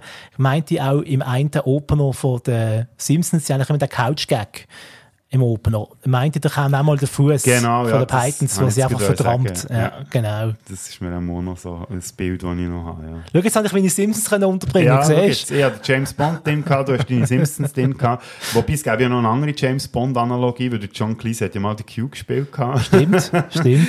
Aber ja, gehen wir nicht mehr auf James Bond ein, sondern das Monty Python Thema noch ein bisschen setzen. Es hat mir extrem Spass gemacht, mit dir über das zu reden. Mir auch. Ist jetzt fast schneller durchgegangen, als ich gedacht hätte. Aber ähm, ich finde, wir haben alles angesprochen, was man äh, muss ansprechen Und hoffentlich haben wir euch jetzt auch heiß gemacht, die Filme wieder mal zu schauen. Ich kann die DVD beim Boden auslehnen. Genau, ja, meldet mich bei mir, ich wohne an. Nein, nein, sage ich natürlich nicht. Nein, also eben unbedingt wieder mal schauen, falls ihr das nicht eh schon gemacht habt in Vorbereitung auf den Podcast. Marc, ich kann schon versprechen, das war sicher nicht das letzte Mal. Gewesen. Das sage ich jedes Mal, wenn wir Mhm. aufhören, dass es nicht das letzte Mal war. Du hast ja mir schon eine Idee gepitcht wieder. Ah, das hast du schon wieder vergessen zwar, mittlerweile. Äh, ja, genau. Äh, Coming-of-Age-Film aus den 80er Ah, Jahren. herrlich. Wo wir mal gefunden haben, das wäre doch auch mal ein Thema, das man könnte aufgreifen Absolut. Da habe ich schon ein paar Ideen, was wir da können, ja, bringen Ein grosser Favorit natürlich. Ja, klar, ja. So, soll ich es schon sagen? Ja, komm, wir können ja schon etwas sagen. teasern? komm. Ja. Also Ferris macht Ja, blau ist klar, natürlich ja. absolute Ikone, oder? Ja, Absolut. der wäre definitiv weil es so viel Aber auch der Breakfast Club natürlich Ja. und andere. Mhm.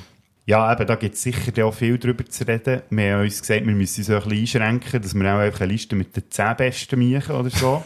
Was auch schon nicht einfach ist, wenn man sieht, wie viele von diesen Filmen in den 80 Jahren entstanden sind. Aber ich freue mich auf jeden Fall und ich hoffe, es geht nicht wieder über ein Jahr, bis äh, wir das schaffen hier. Jetzt wohnen wir ja beide in der gleichen Stadt, von dem her sind ja die Wege nicht mehr so weit.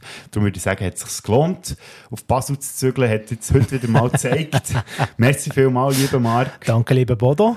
Natürlich noch Werbung für äh, die Podcast, den du hast mit dem Simon Dick zusammen, äh, der Watchman Podcast. Da ist vor kurzem, glaube ich, wieder eine Folge rausgekommen. Genau, Folge 59 mittlerweile. Eben schon, ha? Ja, Mhm. ja, und da haben wir es unter anderem, ist ein bisschen, eins von meinen Lieblingsthemen sind äh, Workplace-Comedies. Also, So The wie The Office, zum genau. Beispiel, Mhm. genau. Stromberg. Stromberg. Ja, hier.